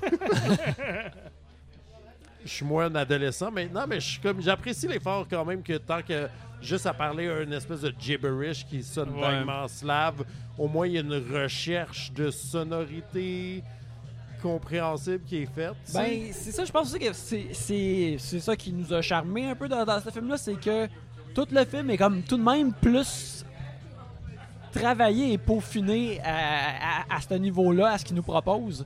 Ça, Ouais. c'est vraiment bien. C'est comme, tu sais, pour moi, la, vraiment la seule fausse note du film, c'est quand il y a comme le dernier combat à la fin, puis là, t'as- t'as t'as comme un. Essentiellement, euh, euh, euh, France Castel et euh, Raymond Léveillé jouent à Street Fighter par le médium de, de, de, de Vlad et de. Raymond, non, Raymond, Cloutier. Raymond Cloutier, c'est ça. Raymond Cloutier.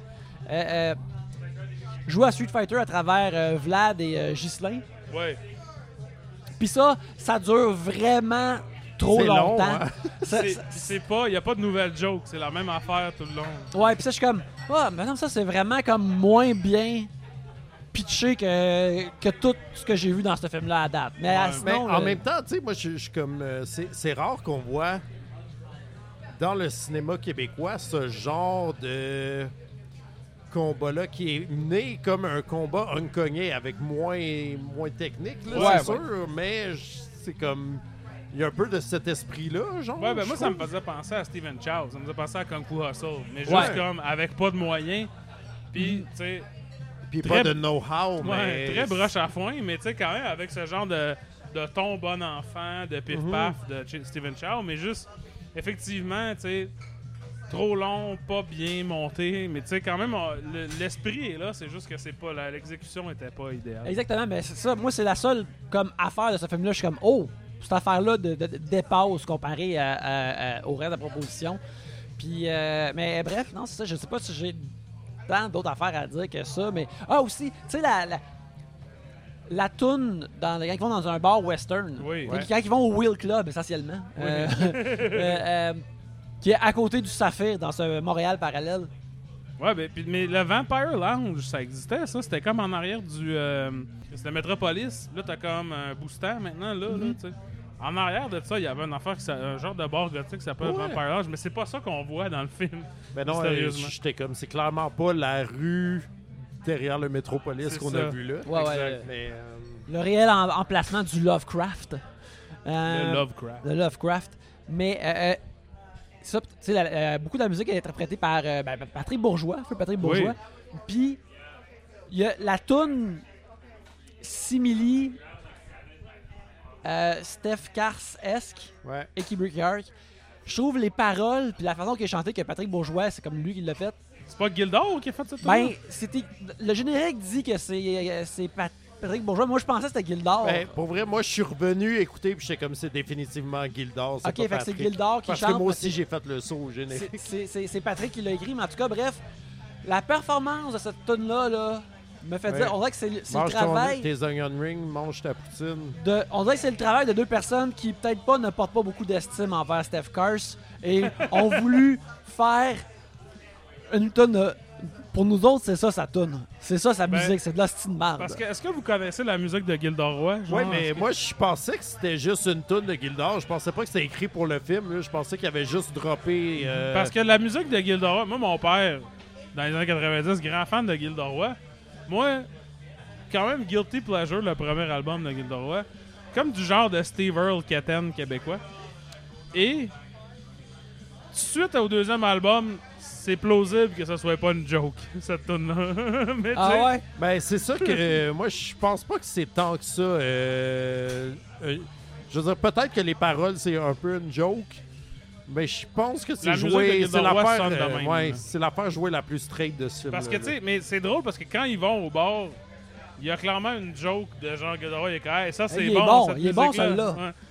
Puis c'est lui, tu sais. Mais Ouais. c'est que ça, c'est comme une joke un peu cheap de, tu sais, méta à faire québécois. Mais en même temps, Gildor le- la vend très bien. Cette Ouais, ben. Gildor, regarde, euh, What a King. Il est vraiment attachant dans ce film-là. Pour vrai, je l'ai aimé. Oui, il est vraiment parce que, tu sais.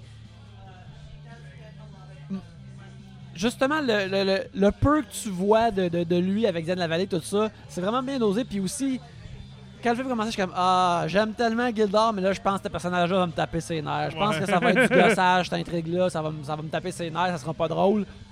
Mais non, quel, quel idiot j'étais.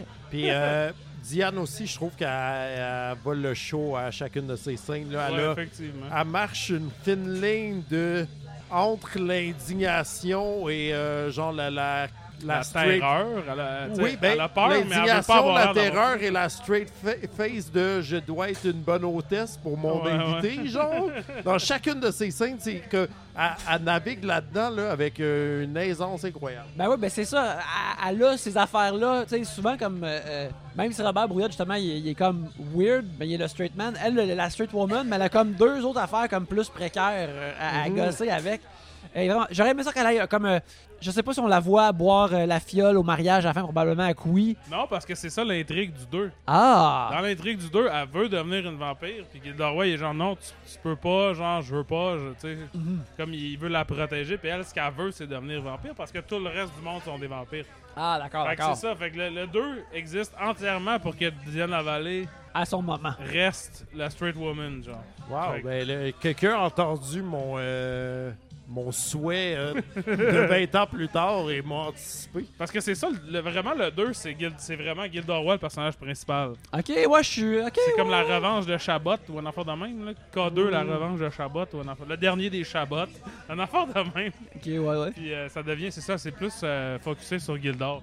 Je serais curieux de voir, il est pas nulle part, il est introuvable, faut Ben, aller l'acheter au euh, Renaissance. c'est parce que le premier, quand il y a eu 20 ans, ils l'ont remas- remasterisé euh, en coédition éléphant. éléphant, Ouais. Fantasia, genre? Ouais, Je pense ouais. que c'est Marc Lamotte à Fantasia qui était comme c'est ça qu'on veut, c'est un bon anniversaire. Mhm. Le 2, passé dans le beurre. Ouais. Ben, en tout cas, c'est- j'étais vraiment curieux de le voir parce que j'étais comme, comment ça. se- Tu sais, j'étais comme, ben le 2 doit pas être aussi bon que ça parce que sinon il y en aurait eu un 3, tu sais. C'était Mhm. ça que je pensais, là. Mais euh, Mhm. clairement, ça va être pas le Ben, cas. selon Julien Bernatchez, il n'y a pas de droit parce que Yves Pépetier aimait pas avoir le maquillage sur son pénis. Quand il allait pisser, il y avait du maquillage sur ses mains, il devait manipuler son pénis pour pisser. Il y a eu une réaction allergique quand le maquillage a touché à son pénis. C'est ça que j'ai entendu dire Regarde, C'est une anecdote de- tellement précise qu'elle ne peut de être la bouche de. Julien Bernatchez. c'est quelque chose qui me semble extrêmement plausible aussi. Mais quand même, on peut pas y faire des prothèses, il a tellement fait pour l'humour, cet homme-là. On n'a pas parlé euh, aussi de de France Castel, France Castel, oui. qui est, qui est all over the place dans ce film quand même. Beaucoup de France Castel, beaucoup Ouais. plus que je pensais. Beaucoup de perruques de Oui, aussi. Une perruque différente dans chaque scène. Il y a aussi un petit cameo de Jasmin Roy à un moment donné. Ben oui, voit. en tough. Ben oui, en, en punk avec un- une En croix gammée sur son côte. Déjà là, euh, déjà là, proto-bullier euh, euh, au, au grand écran. Ben oui. Mais non, France Castel est vraiment écœurante là-dedans. Et, euh, tu sais, elle incarne super. Elle incarne comme justement l'archétype de la, la, la, la, la matante cool qui vit en ville puis qui est permissive, Ouais, ouais. ces affaires-là. Puis je sais pas si ça a été écrit avant ou après qu'ils savent que c'était France Castel, mais il me semble que c'est. c'est c'est- c'est c'est très castellé tout ça là. C'est du type Castel. Oh shit! Ouh! Euh, Ça me fait penser parce qu'il y a un film tout de suite après, en 97, Afterglow de Alan Rudolph, qui met en vedette Nick Nolte. Puis c'est, ça se passe à Montréal. Nick Nolte est un genre d'homme à tout faire qui va réparer des affaires. Puis le film commence, la première scène qu'on va réparer des affaires, il va chez France Castel réparer ses tuyaux. Puis là, c'est comme une Madame Horny qui veut séduire. Sauf que c'est Nick Nolte, tu sais, qui est comme. Salut! Il a l'air d'une roche, assis des cheveux, trois pieds dans les airs. Puis là, genre, oh yeah, my pipes. They're so hot, the pipes, nanana. Puis là, il est comme. Puis là, j'étais comme. France Castel était vraiment sur une run là, de. J'étais une, j'étais une madame euh, Horny qui séduit le monde. là. Parce que ça, c'est vraiment un bon euh, double bill. C'est... Ben, le film est pourri, Afterglow, c'est de la grosse merde, mais. Yves Si on veut Corbeil ça. a un rôle important. Le double bill, France Castel séduit des hommes chez elle. là. Ouais, exact. Euh, ben, je, Précisément. je savais pas que j'avais besoin de ça de bon bill. là, mais... Mais maintenant, regarde. Nouvelle liste sur Letterboxd. Moi aussi, je voulais pointer quelque chose. Quand Robert Bouillette il est soupe et il parle de la fusion de rock et de baroque qu'il veut faire, il dit On va faire du rock baroque. la bonne joke, c'est baroque and roll. Je veux dire, elle est là, la joke. Ouais. Qu'est-ce qui se passe, là? Peux pas croire Ouais, que ouais. personne n'a pensé à ça. Quelqu'un quelqu'un a dormi sa Switch. Ça dormait sa. Switch en esti. Qu'est-ce qui se passe c'est inexcusable. Il y en aurait un 3 en Carmina 3 s'il avait dit baroque and roll. Je pense que oui, hein, c'est c'est c'est le- tu sais la photo le, le- le petit domino avec le gros domino à la fin, ça, là, c'est comme exactement, absence de barack and roll, gros domino à la fin, absence de Carmina 3. Ouais. C'est, C'est euh, ouais, Yves Voilà. Pelletier aurait overlooké le maquillage sur son pénis. Clairement, si ça avait. Précisément. Euh, maintenant, on est là pour euh, parler de notre film de la semaine, euh, en compagnie, ma foi, d'un expert. On est là pour parler de Rocky Horror Picture Show, réalisé par euh, Jim Sherman, coécrit avec Richard O'Brien, qui met en vedette Tim Curry, euh, Susan Sarandon, euh, Barry Bostwick, euh, ainsi que justement Richard O'Brien aussi. Euh, et euh, un film dans lequel euh, Brad et Janet, euh, deux amoureux innocents, se perdent en nuit pluvieuse et se retrouvent au manoir du docteur Andrew- euh, Frankenfurter, un scientifique extraterrestre plutôt singulier. Laurent Boutin, c'est ton film C'est- préféré de tous les C'est temps. quand même un spoiler de dire déjà extraterrestre, je trouve. là. Ça arrive comme plus tard dans l'histoire. C'est vrai, je m'excuse euh, d'avoir spoilé. Ouais, c'est vrai. Ouais. Oui, Bon. c'est mon film préféré de tous les temps. De tous les temps. Euh, genre, je sais que la majorité des gens, d'habitude, plus t'es cinéphile, plus t'es comme, euh, genre, c'est quoi ton film préféré? C'est ben trop compliqué, ça dépend. Moi, c'est genre, j'ai ce film-là loin devant tout le reste. Excellent. Comment que Rocky Horror est arrivé dans ta vie, puis qu'est-ce qui l'a justement logé comme au firmament pour toi? Rocky Horror a sneaké sur moi par l'entreprise, l'entremise de Télé-Québec, mystérieusement. Je- euh, quand- Ouais, ben ça passait à Télé-Québec. Moi Quand- aussi, mon, mon premier contact avec Rocky Horror était à Télé-Québec. C'est vrai? Wow! C'est... c'est- En fait, euh, quand, quand j'étais jeune, euh, on... j'ai jamais eu le câble de ma vie, puis euh, on écoutait donc les quatre postes de- disponibles en français. Euh, puis euh, souvent, on tapait des affaires là, qu'on n'était pas là. On tapait, on avait plein de VHS là, c'était comme les affaires de la semaine, puis on checkait ça plus tard, puis on repassait par-dessus, tu sais. Mhm. Je sais pas qu'est-ce qui m'a motivé à enregistrer ce film-là. C'est arrivé. Je, je me rappelle que mon père, qui avait, qui était absolument clueless, plus que ça, qui était comme ah ouais, il me semble que c'est genre un genre de film culte. Là. Les gens ils regardent ça puis ils se pitchent des affaires. Je sais comme ah, ceci est intriguant. Puis, euh, je sais pas, je pense que j'étais pas prêt à avoir ça sur la base de je sais pas c'est quoi vraiment, à part que ce nom est intriguant. L'espèce de crossover de, de clairement qui se veut un film d'horreur, mais absolument camp, qui est une comédie musicale, qui est comme, qui, qui est comme tellement d'affaires en même temps, puis qui est juste tellement du gros fun. Je me rappelle avoir regardé ça, puis je suis comme, je comprends rien, je comprends rien de ce que ces personnages-là disent aussi, parce que j'étais à l'époque, je vais avoir comme 14 ou 15 ans, pas plus. J'étais pas très calé en anglais non plus. Puis à Télé-Québec, tout était en version originale avec des sous-titres. C'était un des rares qui était ouais, effectivement Mais en euh, fait, sous-titré. tout ce qui tout? passait à Télé-Québec. Ouais, ouais, il y avait jamais Dans ce temps-là, genre? Ouais, ouais. Ah ouais. C'est pour ça que moi j'aimais ça parce que tu sais, il passait pas beaucoup de films américains à Télé-Québec. Puis je pense que des fois les films américains ils étaient euh, doubler certains. là. Mais moi, j'avais un peu le même principe. Je tapais tout ce qu'il y avait à Télé-Québec. Puis j'avais Mhm. ça, genre, j'avais un cartable avec tout écrit, écrit qu'est-ce que j'avais ach- Ben, nous, c'était ça, mais on retapait par-dessus. On gardait pas Ouais, grand-chose. ouais, Genre, à part ma cassette qui avait les deux Ninja Turtles, puis l'autre qui avait les deux Ghostbusters, Ouais, mettons. Les classiques, là, que genre, ouais, non, ça, on va le garder, genre. c'est ça. Tu Mais, veux euh, savoir pourquoi j'ai 4010 chez nous? Parce que quand j'avais 11 ans, je collectionnais euh, les films qui passaient à Télé-Québec. tu. Mais Wow. c'est ça, beaucoup de films étaient sous-titrés en langue originale. Il n'y avait pas tant d'affaires qui étaient doublées s'ils pouvaient avoir accès à ça, je pense. Ce qui est quand même incroyable parce que j'ai vu aucune édition euh, vidéo, DVD ou Blu-ray qui a des sous-titres en français de Ah, Rock ouais. Horror. Fait que c'est comme clairement un truc maison de Télé-Québec qui n'a existé que là. Intéressant. Euh, Puis je, je sais pas, je pense que j'ai pogné de quoi, genre ceci.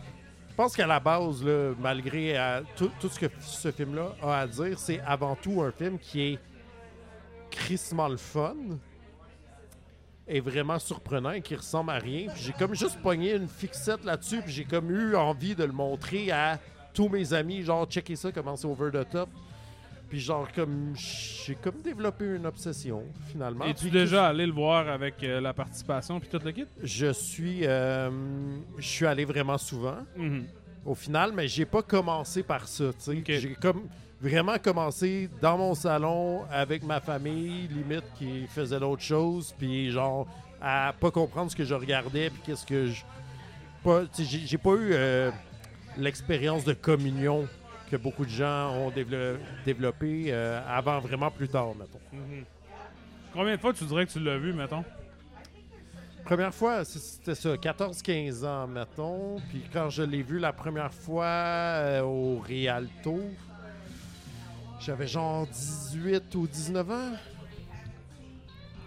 Puis j'avais traîné tous mes amis, là, genre une coupe de normies de Laval que j'avais comme réussi à embarquer dans mon trip. là, de Comment genre... ils ont réagi à ça? Ben, étonnamment, tout le monde est très, très willing. Je pense que tout le monde était dans ma gang de... Ben, là, aller le voir au Rialto, c'est très transporteur. Euh, euh, tu sais, comme. euh, c'est le film préféré à ma copine Marie-Claude.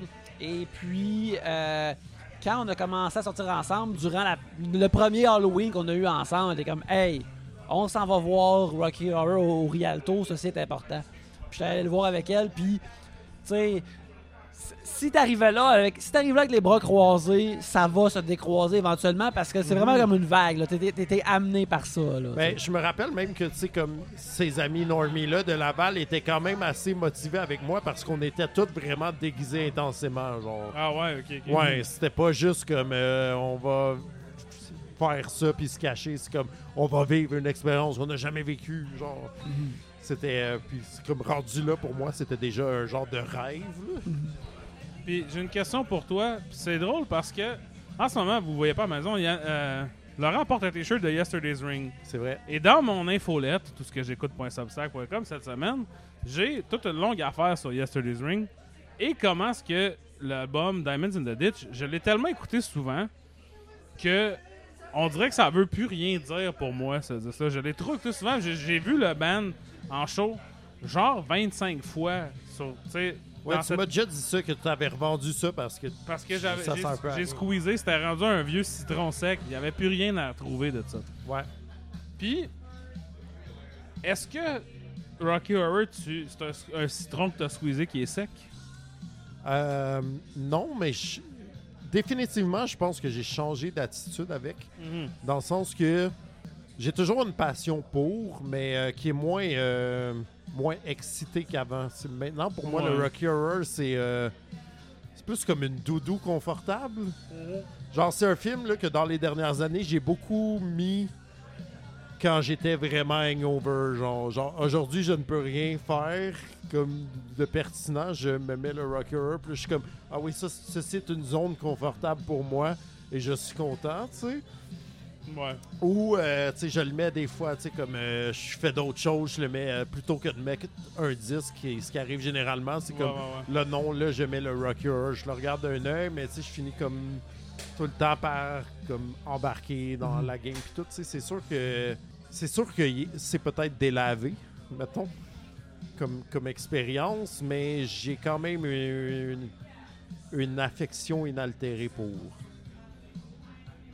Je comprends ce que tu veux dire. Moi, pour aller avec mon expérience personnelle, c'est la première fois que je regardais Rocky Horror Picture Show cette semaine. Ça, moi, ça me sidonne. La raison, c'est que je sais pas si c'est comme ça. Tu sais, moi, ma vie particulière à Montréal, depuis que j'habite ici, moi j'étudiais en anglais, je me tenais à, à ces moments charnières de- de- d'apprendre et de découvrir des affaires avec des anglophones Mhm. qui, eux, je pense que c'est plus populaire avec les anglophones. là. Je pense que Rocky Horror, tu sais, c'est comme plus. C'est une affaire qui peut-être qui, peut qui pop up plus au secondaire. C'est puis, ça. euh, c'est- C'est organisé par des anglophones, le truc. Tu sais, c'est comme. c'est- J'ai l'impression que les affaires au Rialto font partie de la culture anglophone de Montréal. C'est vrai.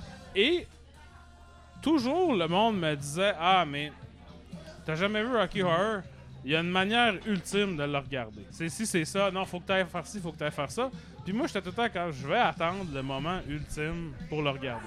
Euh, je comprends. Ceci est une affirmation avec laquelle euh, je suis pas nécessairement d'accord, mais continue ton Mais, puis c'est ça, puis à cause de ça, ça a juste jamais à donner. J'attendais toujours d'y aller le voir. J'attendais quelqu'un que, tu sais. Il y a eu à un moment donné, je pense, un genre de guerre des visionnements de Rocky Horror. Ah Il y en avait comme deux. Il y en avait un qui était pas. Il y a peut-être eu à un moment donné un- un- la pièce qui a été jouée au mainline. Si Euh, La pièce, oui. est, la pièce est fréquemment jouée à, Fréquemment, ouais. au, mainline. Ouais. à un moment donné, c'était rendu compliqué. Puis mes amis qui sont dans ce monde tu sais, de, de l'humour, de- des, des comédiens de, anglophones de Montréal, avaient tous des opinions. Puis à un moment donné, j'ai fait. Respectfully, je tap out of this. Et une chose qui m'avait vraiment mal préparé pour ça, c'est qu'à un moment donné, comme 2010, ils ont ressorti Grease au cinéma en version sing-along. Ah ouais, ok. J'avais trouvé ça vraiment cringe d'être au cinéma du parc avec plein de monde qui chantait Grease.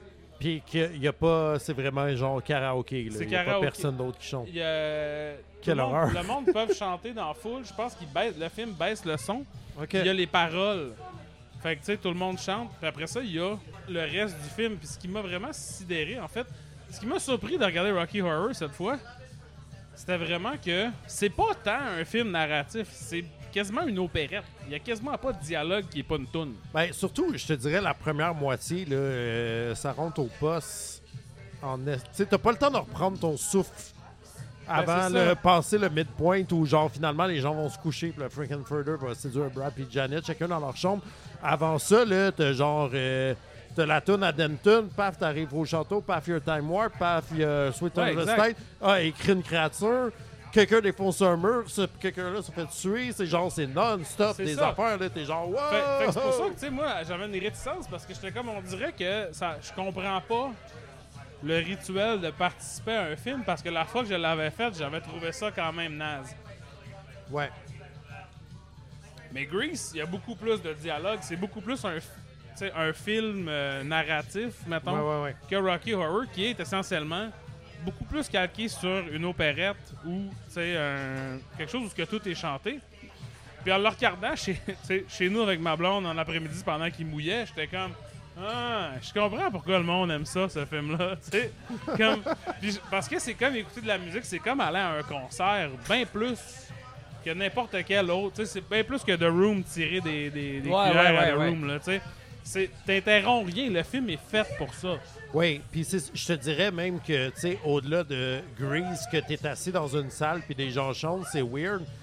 Quand tu vas voir le Rocky Horror avec un shadow cast, il y a des acteurs, il y a des props, les gens se pitchent des affaires, les gens crient, les, c'est plus participatif puis c'est plus, euh, effectivement, plus proche d'un show que... Mais c'est ça. Puis tu sais, puis on parlait de Stop Making Sense tantôt, tu sais.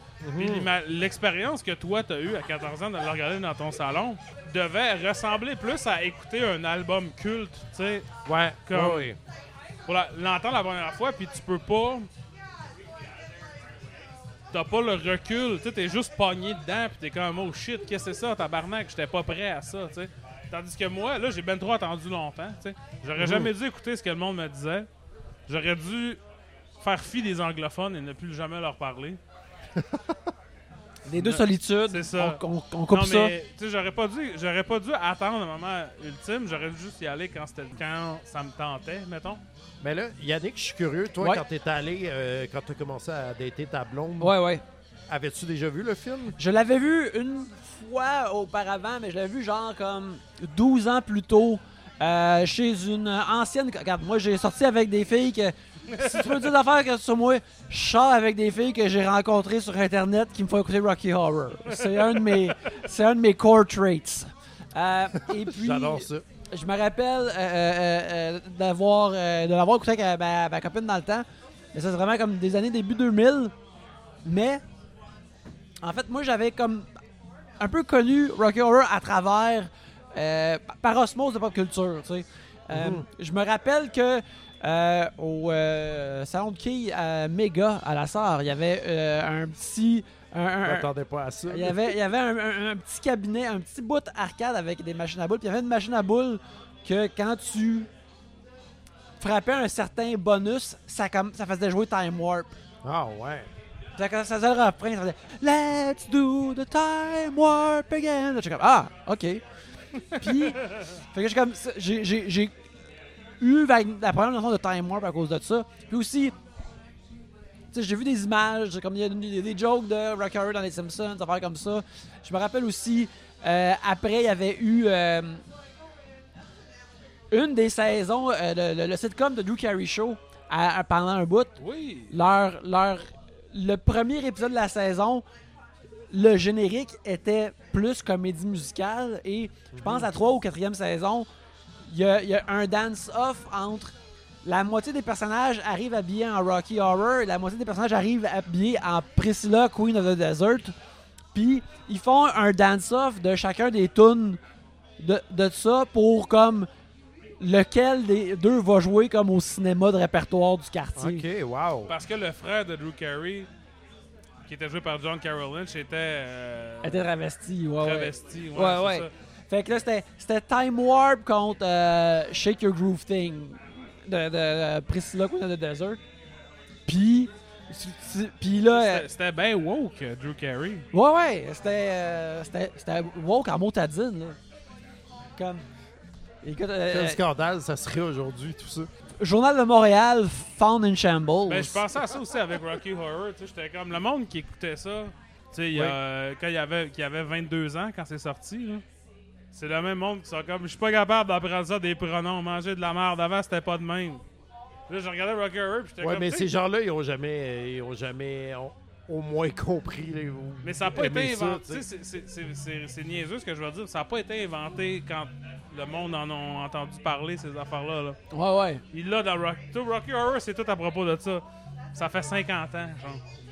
Lâchez-moi les baskets. En tout cas, oui. Yannick, Ouais, ouais, non, mais je, je, je, je- j'aime ça quand tu passes sur ces envolées-là. Moi aussi, je suis- je suis comme, voyons alors, tabarnak, qu'est-ce que vous faites, là? Faites semblant que vous- Mais la, la seconde que vous avez eu l'Internet, c'est la première fois qu'il y a eu des affaires. Restez allez chier. la question, c'était ça, en fait, parce que je comprends les gens qui sont comme euh, faut que tu vives l'expérience. Je pense que l'expérience en salle avec une grosse crowd vraiment motivée est essentielle à ce qu'est le Rocky Horror Picture Show.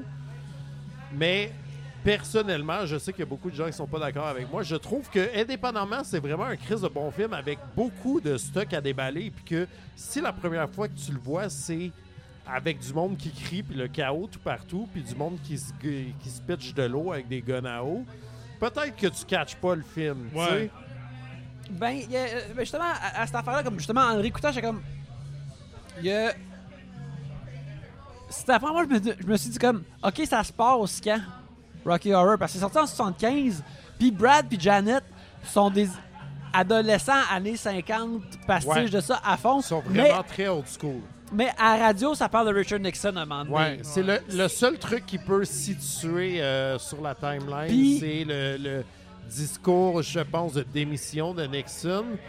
Puis je pense que j'ai déjà vu Richard O'Brien, qui est comme le writer de la Ouais. pièce et donc du film, que- qui avait des regrets que, que ça, ça avait été mis parce que sinon c'était vraiment intemporel comme truc. Ben, tu sais. moi, je trouve ça intéressant parce que, en, en fait, c'est ça que je, je pensais. C'est comme, OK, pour moi, c'est, c'est, c'est- ça, ça dénature pas le film parce que c'est, ça, on dirait que moi, plutôt, c'est plus un point comme, on, critique ce genre de personne guindée-là de cette époque-là qui est supposé représenter comme un genre de, de, de- de Americana pur qui existe pas. Ouais, ouais. Puis, mais en fait, moi, c'est aussi. Euh, euh, euh, une affaire, je suis curieux justement, c'est que tout le fait que la musique est tout de même très rockabilly années c'est- 50. C'est très années 50. C'est rock and roll, là, genre. euh, tu sais, Little Richard, euh, Chuck Berry. là, Ouais, c'est ce ça. Puis le, le fait que c'est un scientifique de la planète euh, transsexuelle se, se l'approprie. Ben, Little Richard, il aurait inventé le rock and roll, mais Little Richard, en dépit de ce que ce que les années de Born Again Christian essayent de dire, Little Richard était gay, puis Little Ouais. Richard était queer, certainement. là. Ouais, Little ouais, Richard absolument. était un, Hmm. un personnage là, euh, sais, qui n'avait pas le droit d'exister dans cette société-là, fait qu'il a fait sa place. tu sais. Puis Ouais. ça, c'est vraiment comme. euh, euh, euh, ok, c'est du monde blanc, mais c'est comme reclaimed Mhm. à travers euh, ce que Rocky Horror Ben, fait. Puis je pense aussi qu'il y a un aspect de la musique qui est aussi très glam, qui est très, tu sais, David Bowie. T-Rex. c'est ça, c'est très, très euh, dans sa période, dans le milieu Exact. des années 70. Puis là, ça, déjà, cette musique-là a une, base de, de rock'n'roll des années 50. tu sais. C'est un autre, un autre sujet dont je- que je vais approcher dans mon infolette, tout ce que j'écoute.substack.com. Cette semaine, c'est drôle, c'est pas pour ça que. Mais, tu sais, les, les boomers, les vrais boomers, là, le monde qui sont nés genre après la guerre, qui faisaient du rock'n'roll dans les années 70, énormément retournent vers le rock and roll revival, refaire ce genre d'affaires-là, whoop bla bla bla bam doo, le- faire des Elvis, tout ça, parce que pour eux autres c'est comme fondamental. Puis ils se souviennent quand ça s'est mis à exister. Quand il y avait 8 ans, ça n'existait pas, puis quand il y avait 12, ça existait. Ouais. Fait que Ça doit être capoté, ça, quand même. ça doit être capoté, effectivement. C'est quelque chose, c'est comme une affaire qui est drôle. Le père de mon ex, il est né en 1938. Fait que lui, il disait les Beatles, pour moi, c'était de la merde. C'était de la musique pour les enfants. parce, que, parce que lui, il avait déjà, tu sais, 20, 30 ans quasiment, 25 ans. Quand il voyait des filles de 8 ans crier ça, puis lui, il était comme, tu sais. Là, à cet âge-là, à 25 ans, il y a aussi bien avoir 35 ans. C'est ça. Ben non, mais c'est aussi bien être mort, resti dans ce temps-là. La première, tu sais, les teenagers venaient de commencer à exister. Lui, il était déjà trop vieux pour ça. Puis, tu sais, cette perspective-là de quelqu'un qui dit. Parce que nous, moi, dans ma vie, les Beatles, tout le monde a toujours dit, tu sais, les Beatles sont arrivés, ça a tout changé. Parce qu'il y avait du monde avant ça. Il y avait ouais. du monde qui existait avant ça. comme moi quand les Beatles sont arrivés, j'étais vieux, j'avais, j'étais marié, j'avais une, une maison puis un char puis je m'en crissais. Mais le monde qui ont l'âge de faire Rocky Horror, qui ont l'âge d'être David Bowie ou Mark Bolan ou whatever, Mhm. pour eux autres c'est formateur là, les années 50 là, tu sais Bill Haley puis ces affaires là. Ouais. C'est ça que tu vois aussi dans le film, dans la musique du film, vraiment tu sais comme une transition poreuse, mettons, entre le, le rock'n'roll des années 50 puis le glam des années 70. Ce que je trouve quand même fascinant. Je trouve que, tu sais, moi, je connaissais beaucoup des tunes de Rocky Horror déjà. Puis, tu sais, comme science fiction, je la sais par cœur à cause de Me First and the Gimme Gimmes, le band de cover punk qui faisait Ah science ouais, fiction. ouais, je savais pas qu'il avait repris. Ils ont fait un album juste de, de reprise de Ouais, ouais. de comédie musicale. Puis il y avait ça dedans. Puis, euh, fait que, tu sais, les tunes sont des bangers, ça, c'est certain. Ben, ça, ça c'est une des grosses forces du film. C'est important pour une comédie musicale que les tunes soient bonnes, puis je trouve qu'il n'y a rien acheté dans Rocky Horror. Ils peuvent Genre, même, même la tune la plus dolle, genre celle du Dr. Scott sur Eddie, Ouais. genre, ultimement, est comme vraiment bonne. Mais, Ben, c'est pour vrai, c'est c'est fort. là. mais aussi, ben, je voulais juste revenir sur ce que tu viens de dire, Alex, c'est comme de, de- de se réapproprier cette musique-là, mais justement aussi avec Rocky Horror, clairement, l'autre comme, ouais, mais il y a aussi tous ces films-là de science-fiction que j'écoutais comme quand j'étais jeune, qui existaient en même temps que ça, ben, Ouais. je vais les utiliser aussi. Je vais tout Exact. mettre ça Que Tout le monde là-dedans. trouvait que c'était de la merde, c'était du low culture, tu sais. Parce que nous autres, c'est dur à, à comprendre, mais même quand le rock and roll était dominant comme euh, forme de musique, tu sais, dans la culture, il y avait encore plein de monde qui écoutait du classique. là. Tu pouvais avoir 18 ans et écouter Elvis. Tout le monde dans ta classe écoutait du classique quand même. Ouais, ou des, Des standards. big bands de brass. C'est ça. C'est, tu sais, c'est pas avant genre les années 2000 que dans le journal où ce qu'il y avait les, tu sais, les listings de qu'est-ce qui se passe ce soir que le rock and roll c'était pas dans la variété. Musique c'était toujours du classique. Ah ouais, hein? Tu sais, Les années 2000. des années 2000. Fait que tu sais, Wow. c'est dur pour nous autres de comprendre parce que tu sais le classique maintenant moi, tu sais le monde que tu connais qui écoute du classique ah j'écoute ça pour travailler ou pour étudier ou pour méditer puis tu connais deux d'autres qui ont étudié en piano classique puis Ouais, c'est ça. Moi, je connais que des musiciens euh, professionnels, mettons. Exact. que- qui... Fait que, tu sais, mais, mais dans ce temps-là, c'était. Ça reste que ça a toujours été. Même quand c'était la, force dominante de la culture, le rock'n'roll, c'était quand même contre-culturel, ce qui est étrange. Puis c'est pas ça qui nous a été enseigné. Nous autres, on- comme mettons, nous, on nous enseigne que Bruce Springsteen, tout le monde a toujours aimé ça, il est incroyable. Moi, j'adore Bruce Springsteen. Va voir le journal de 1975, le monde comme c'est qui ce style Pour qui qui se prend ce style clown-là? Il est pas bon comme les Eagles. Tu sais, là, t'es comme quoi? Ouch! Sais, Bon, la- Mais nous, L'histoire nous donnera raison. mais c'est ça, l'histoire nous a pas fourni ça. Puis c'est pour ça, je pense que c'est intéressant de regarder Rocky Horror maintenant. Ça fait presque 50 ans. Parce que le contexte culturel sur lequel il nous a été inculqué, même toi, ça a toujours été un film culte. Ouais. Mais à un moment donné, ça a juste, ça a juste existé. Puis Le monde qui avait jamais, il y avait aucune, aucun code pour ça. Ils sont allés voir ça. Ça joue au cinéma. Ben ça, ça me fait capoter comme. Tu sais, c'est 20th Century Fox qui a sorti ça, là, en 75. Fait que. av- avant Star Wars, là, tu sais. Avant Star Wars. hein. Puis j'étais comme. C'est fou qu'il y a quelqu'un qui run un studio et fait comme. Ouais, on va le faire, ça va faire de l'argent. C'est Ben vraiment plus- surprenant. J'ai vraiment lu là-dessus, puis j'ai révisé un peu euh, avant de venir ici parce que Oui. je fais mes devoirs. Puis euh, je pense que c'est vraiment un cas de bon, tu sais, ça existe comme un musical Oui, à oui. la base. Lou Adler, qui est un gars, Un Qui- producteur de musique, dans le un producteur de musique, mais De aussi concert. de Cheech et Chong. Ouais, exact. Fait que tu sais, il y a comme un, un pied dans le cinéma, mais aussi une salle de spectacle à LA, puis tout. Ça, ça donne qu'il va voir le show, il est comme, hey, c'est bon cette affaire-là, j'aimerais ça en faire un film. Fait que ce qu'il fait, c'est qu'il monte le show à LA, il invite du monde de studio à aller le voir, puis somme toute, ce qui se passe, c'est que les gars de studio sont comme, je comprends rien, j'ai ça. Mais clairement, il y a du monde qui ont l'air de connecter ici Ouais. dedans. Fait qu'à guess qu'il y a peut-être une pièce à faire. Fait que, OK, vas-y.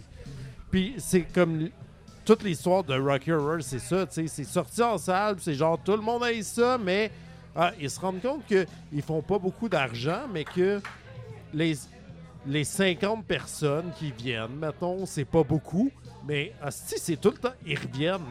Ouais. Tu sais, il y, a- il y a de quoi de. Une je- véritable situation de Greatest Showman. mais, puis j'arrive pas à l'expliquer alors que clairement, moi, je fais partie de, de ce ce Ouais. phénomène-là, mais je sais pas qu'est-ce qui ramène les gens comme ça, mais tu sais, c'est vraiment un cas de ça passe ou ça casse. Il y a des gens qui trouvent ça vraiment over the top et insupportable. Puis je pense qu'il y a une, c'est un petit fragment de population qui est comme j'ai enfin trouvé ma crowd, tu sais. Mais il y avait une culture de ça aussi dans les années 70. Là, je vais- moi, je vais parler de mes recherches euh, de lire le journal à toutes les calices de jour Ouais, ouais. des années 70. Dans les années 70, il y avait deux cinémas à Montréal qui ne passaient que des concerts, que des, des trucs musicaux. Il y en avait un dans le vieux, sur Saint-Paul. Il y en avait un qui s'appelait le Flick. C'était sur Crescent, tout ce qu'il y a le Hooters maintenant sur Crescent. Nice. Oh. C'était un cinéma qui ouvrait comme à 10h le soir, qui était juste ouvert la nuit. Pour le monde batté, puis le monde qui allait tu sais, danser ou whatever, qui allait sur Crescent, il voulait respirer un peu, il allait, puis là, ça passait des concerts de Jimi Hendrix, de whatever, tu sais, puis t'allais là, puis tu restais le temps que t'avais besoin d'être là pour calm down de ton acide ou whatever, mais tu sais, Tout ça pré-stop making sense. Fait que Pré- là, je te parle de comme 74, là, mettons, là. Puis, tu sais, ces films-là de concert, exi- tu sais, il y en a qui existent, là, Monterey Pop, là, qui est sur Crit- Criterion, mettons, ou Woodstock. qui a été ou- fait par euh, Lou Adler, justement. C'est ça. Ben, Lou Adler, il a clairement visité, puis Lou Adler, il a vu Cheech and Chong faire des shows, puis il a dit, je peux vendre des disques de ça. Tu sais, comme Cheech and Chong était pas tant populaire, Cheech and Chong avait pas de... Il pouvait pas être à la TV parce qu'il parlait de weed. Oui.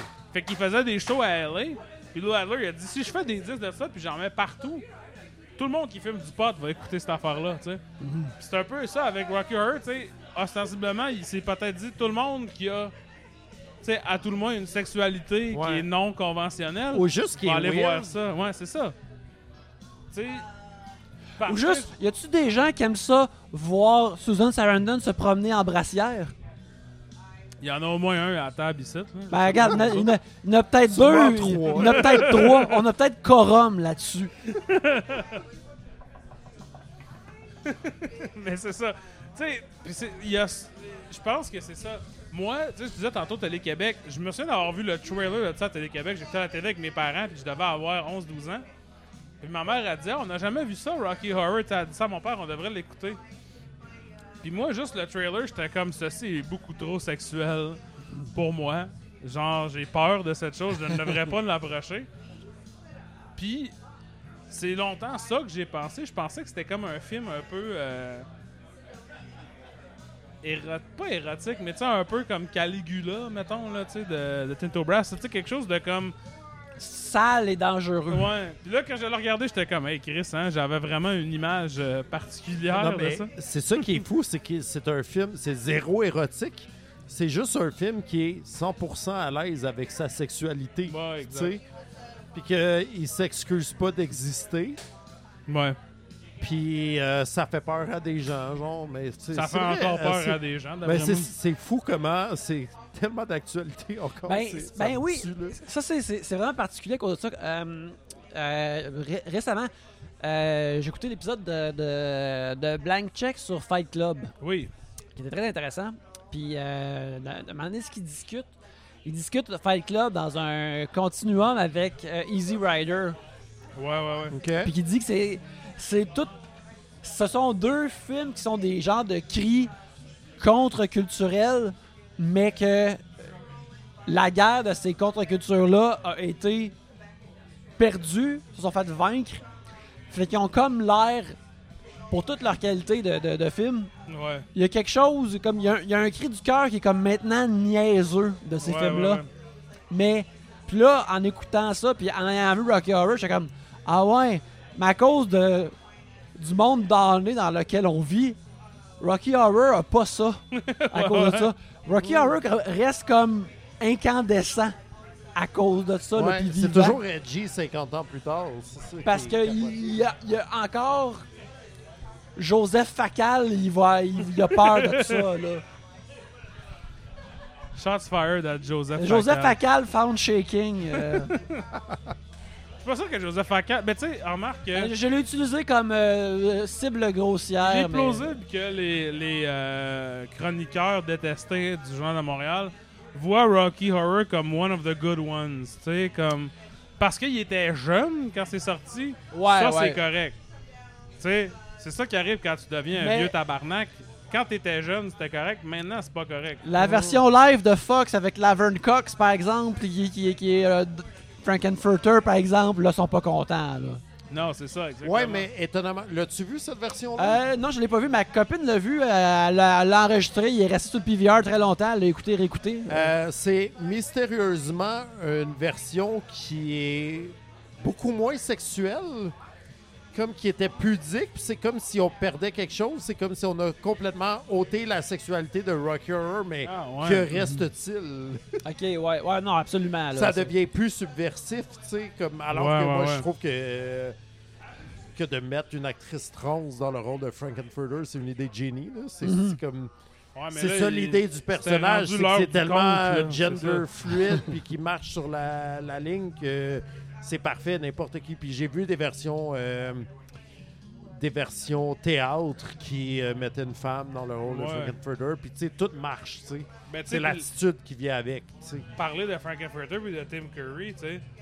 Tim Curry, qu'on connaît maintenant, tu sais, pour autre chose que ça, puis qui a. Il nage dans la rivière de jambon, mettons, Ouais, ouais, beaucoup, ouais. là, Non, t'as- absolument, Il est over the top, là, Tim Ouais. Curry.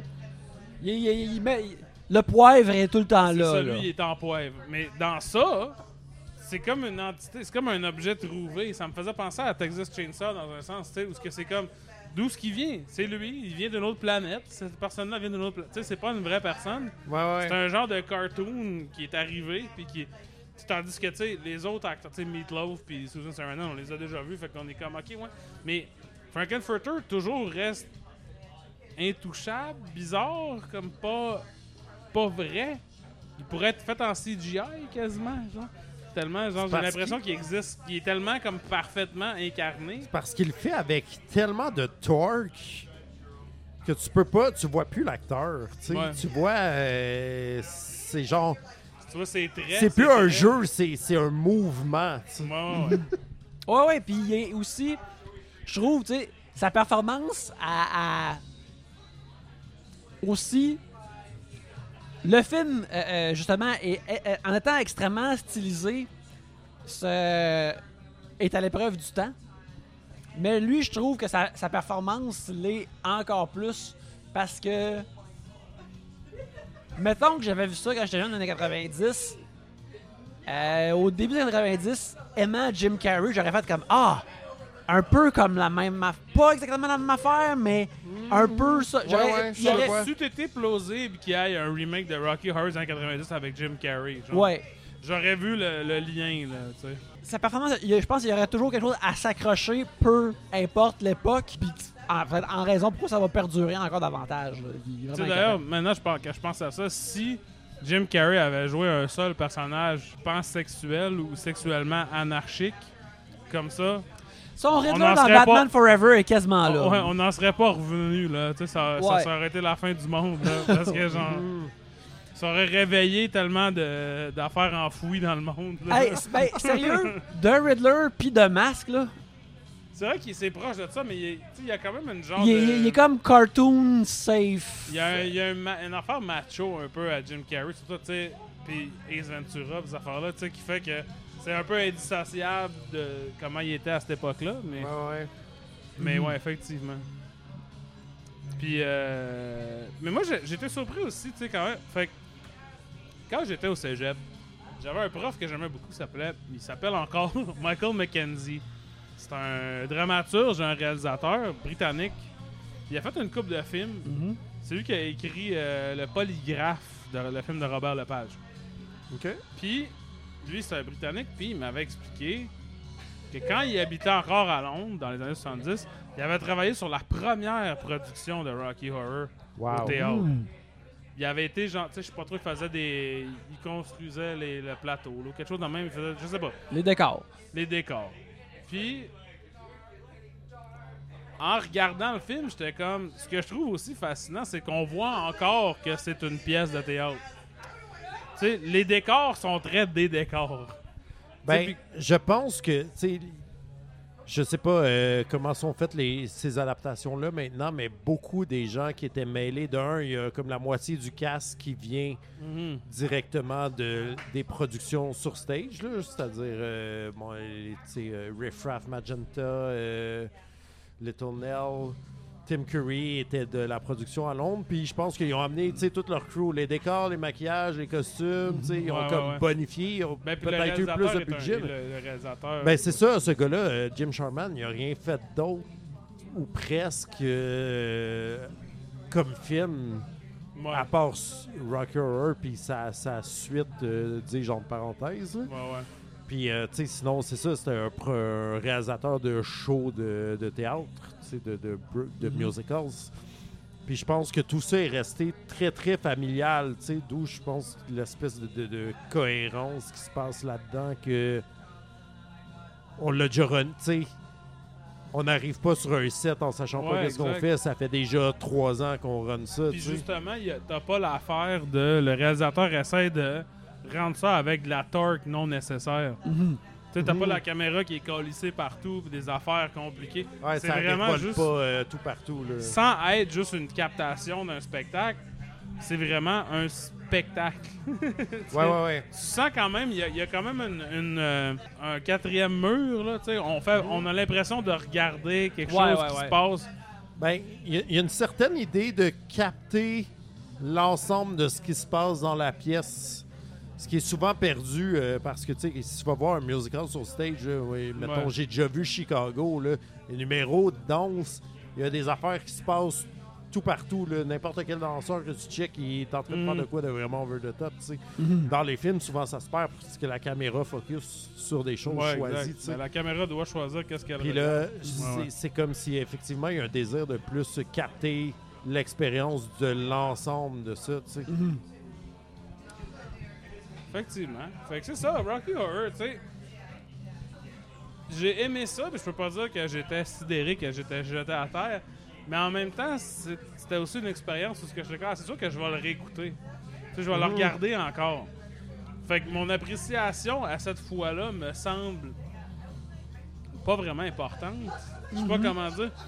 Puis tu. Mais tu reconnais qu'elle est aussi comme incomplète, que peut-être faut que tu le vois en show. Ouais, ou- ou tu sais, juste que je le vois, tu sais, plusieurs fois pour. Comme un disque, tu sais, comme. Ouais, ouais, Me que la-. Parce que, tu sais, il y a comme. Il y a de quoi qui se passe aussi, mais c'est comme un film extrêmement riche, tu sais, comme.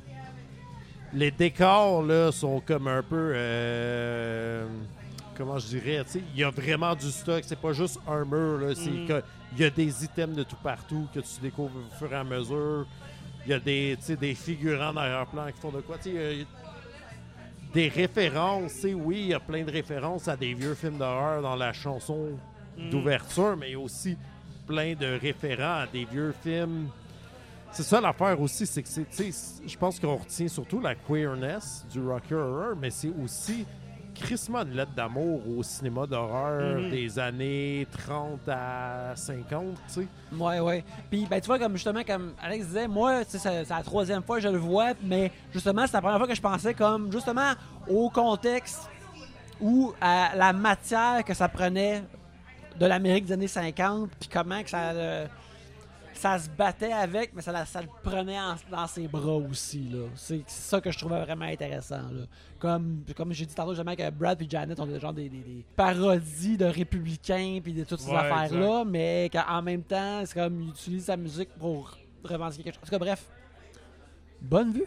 Grosse vue. Ouais, ouais. Grosse vue, Rocker, grosse vue. euh, ça gagne seulement à être revu, c'est ça. tu- Mais, mais c'est- moi, c'est surtout ça. Tu sais, quand tu dis je ne l'ai jamais vu, à partir de moi, je trouve ça un peu. euh, je pense qu'il y a une certaine forme de. de je- je sais pas comment dire en français, de overlookage de Rocky Horror, dans le sens que.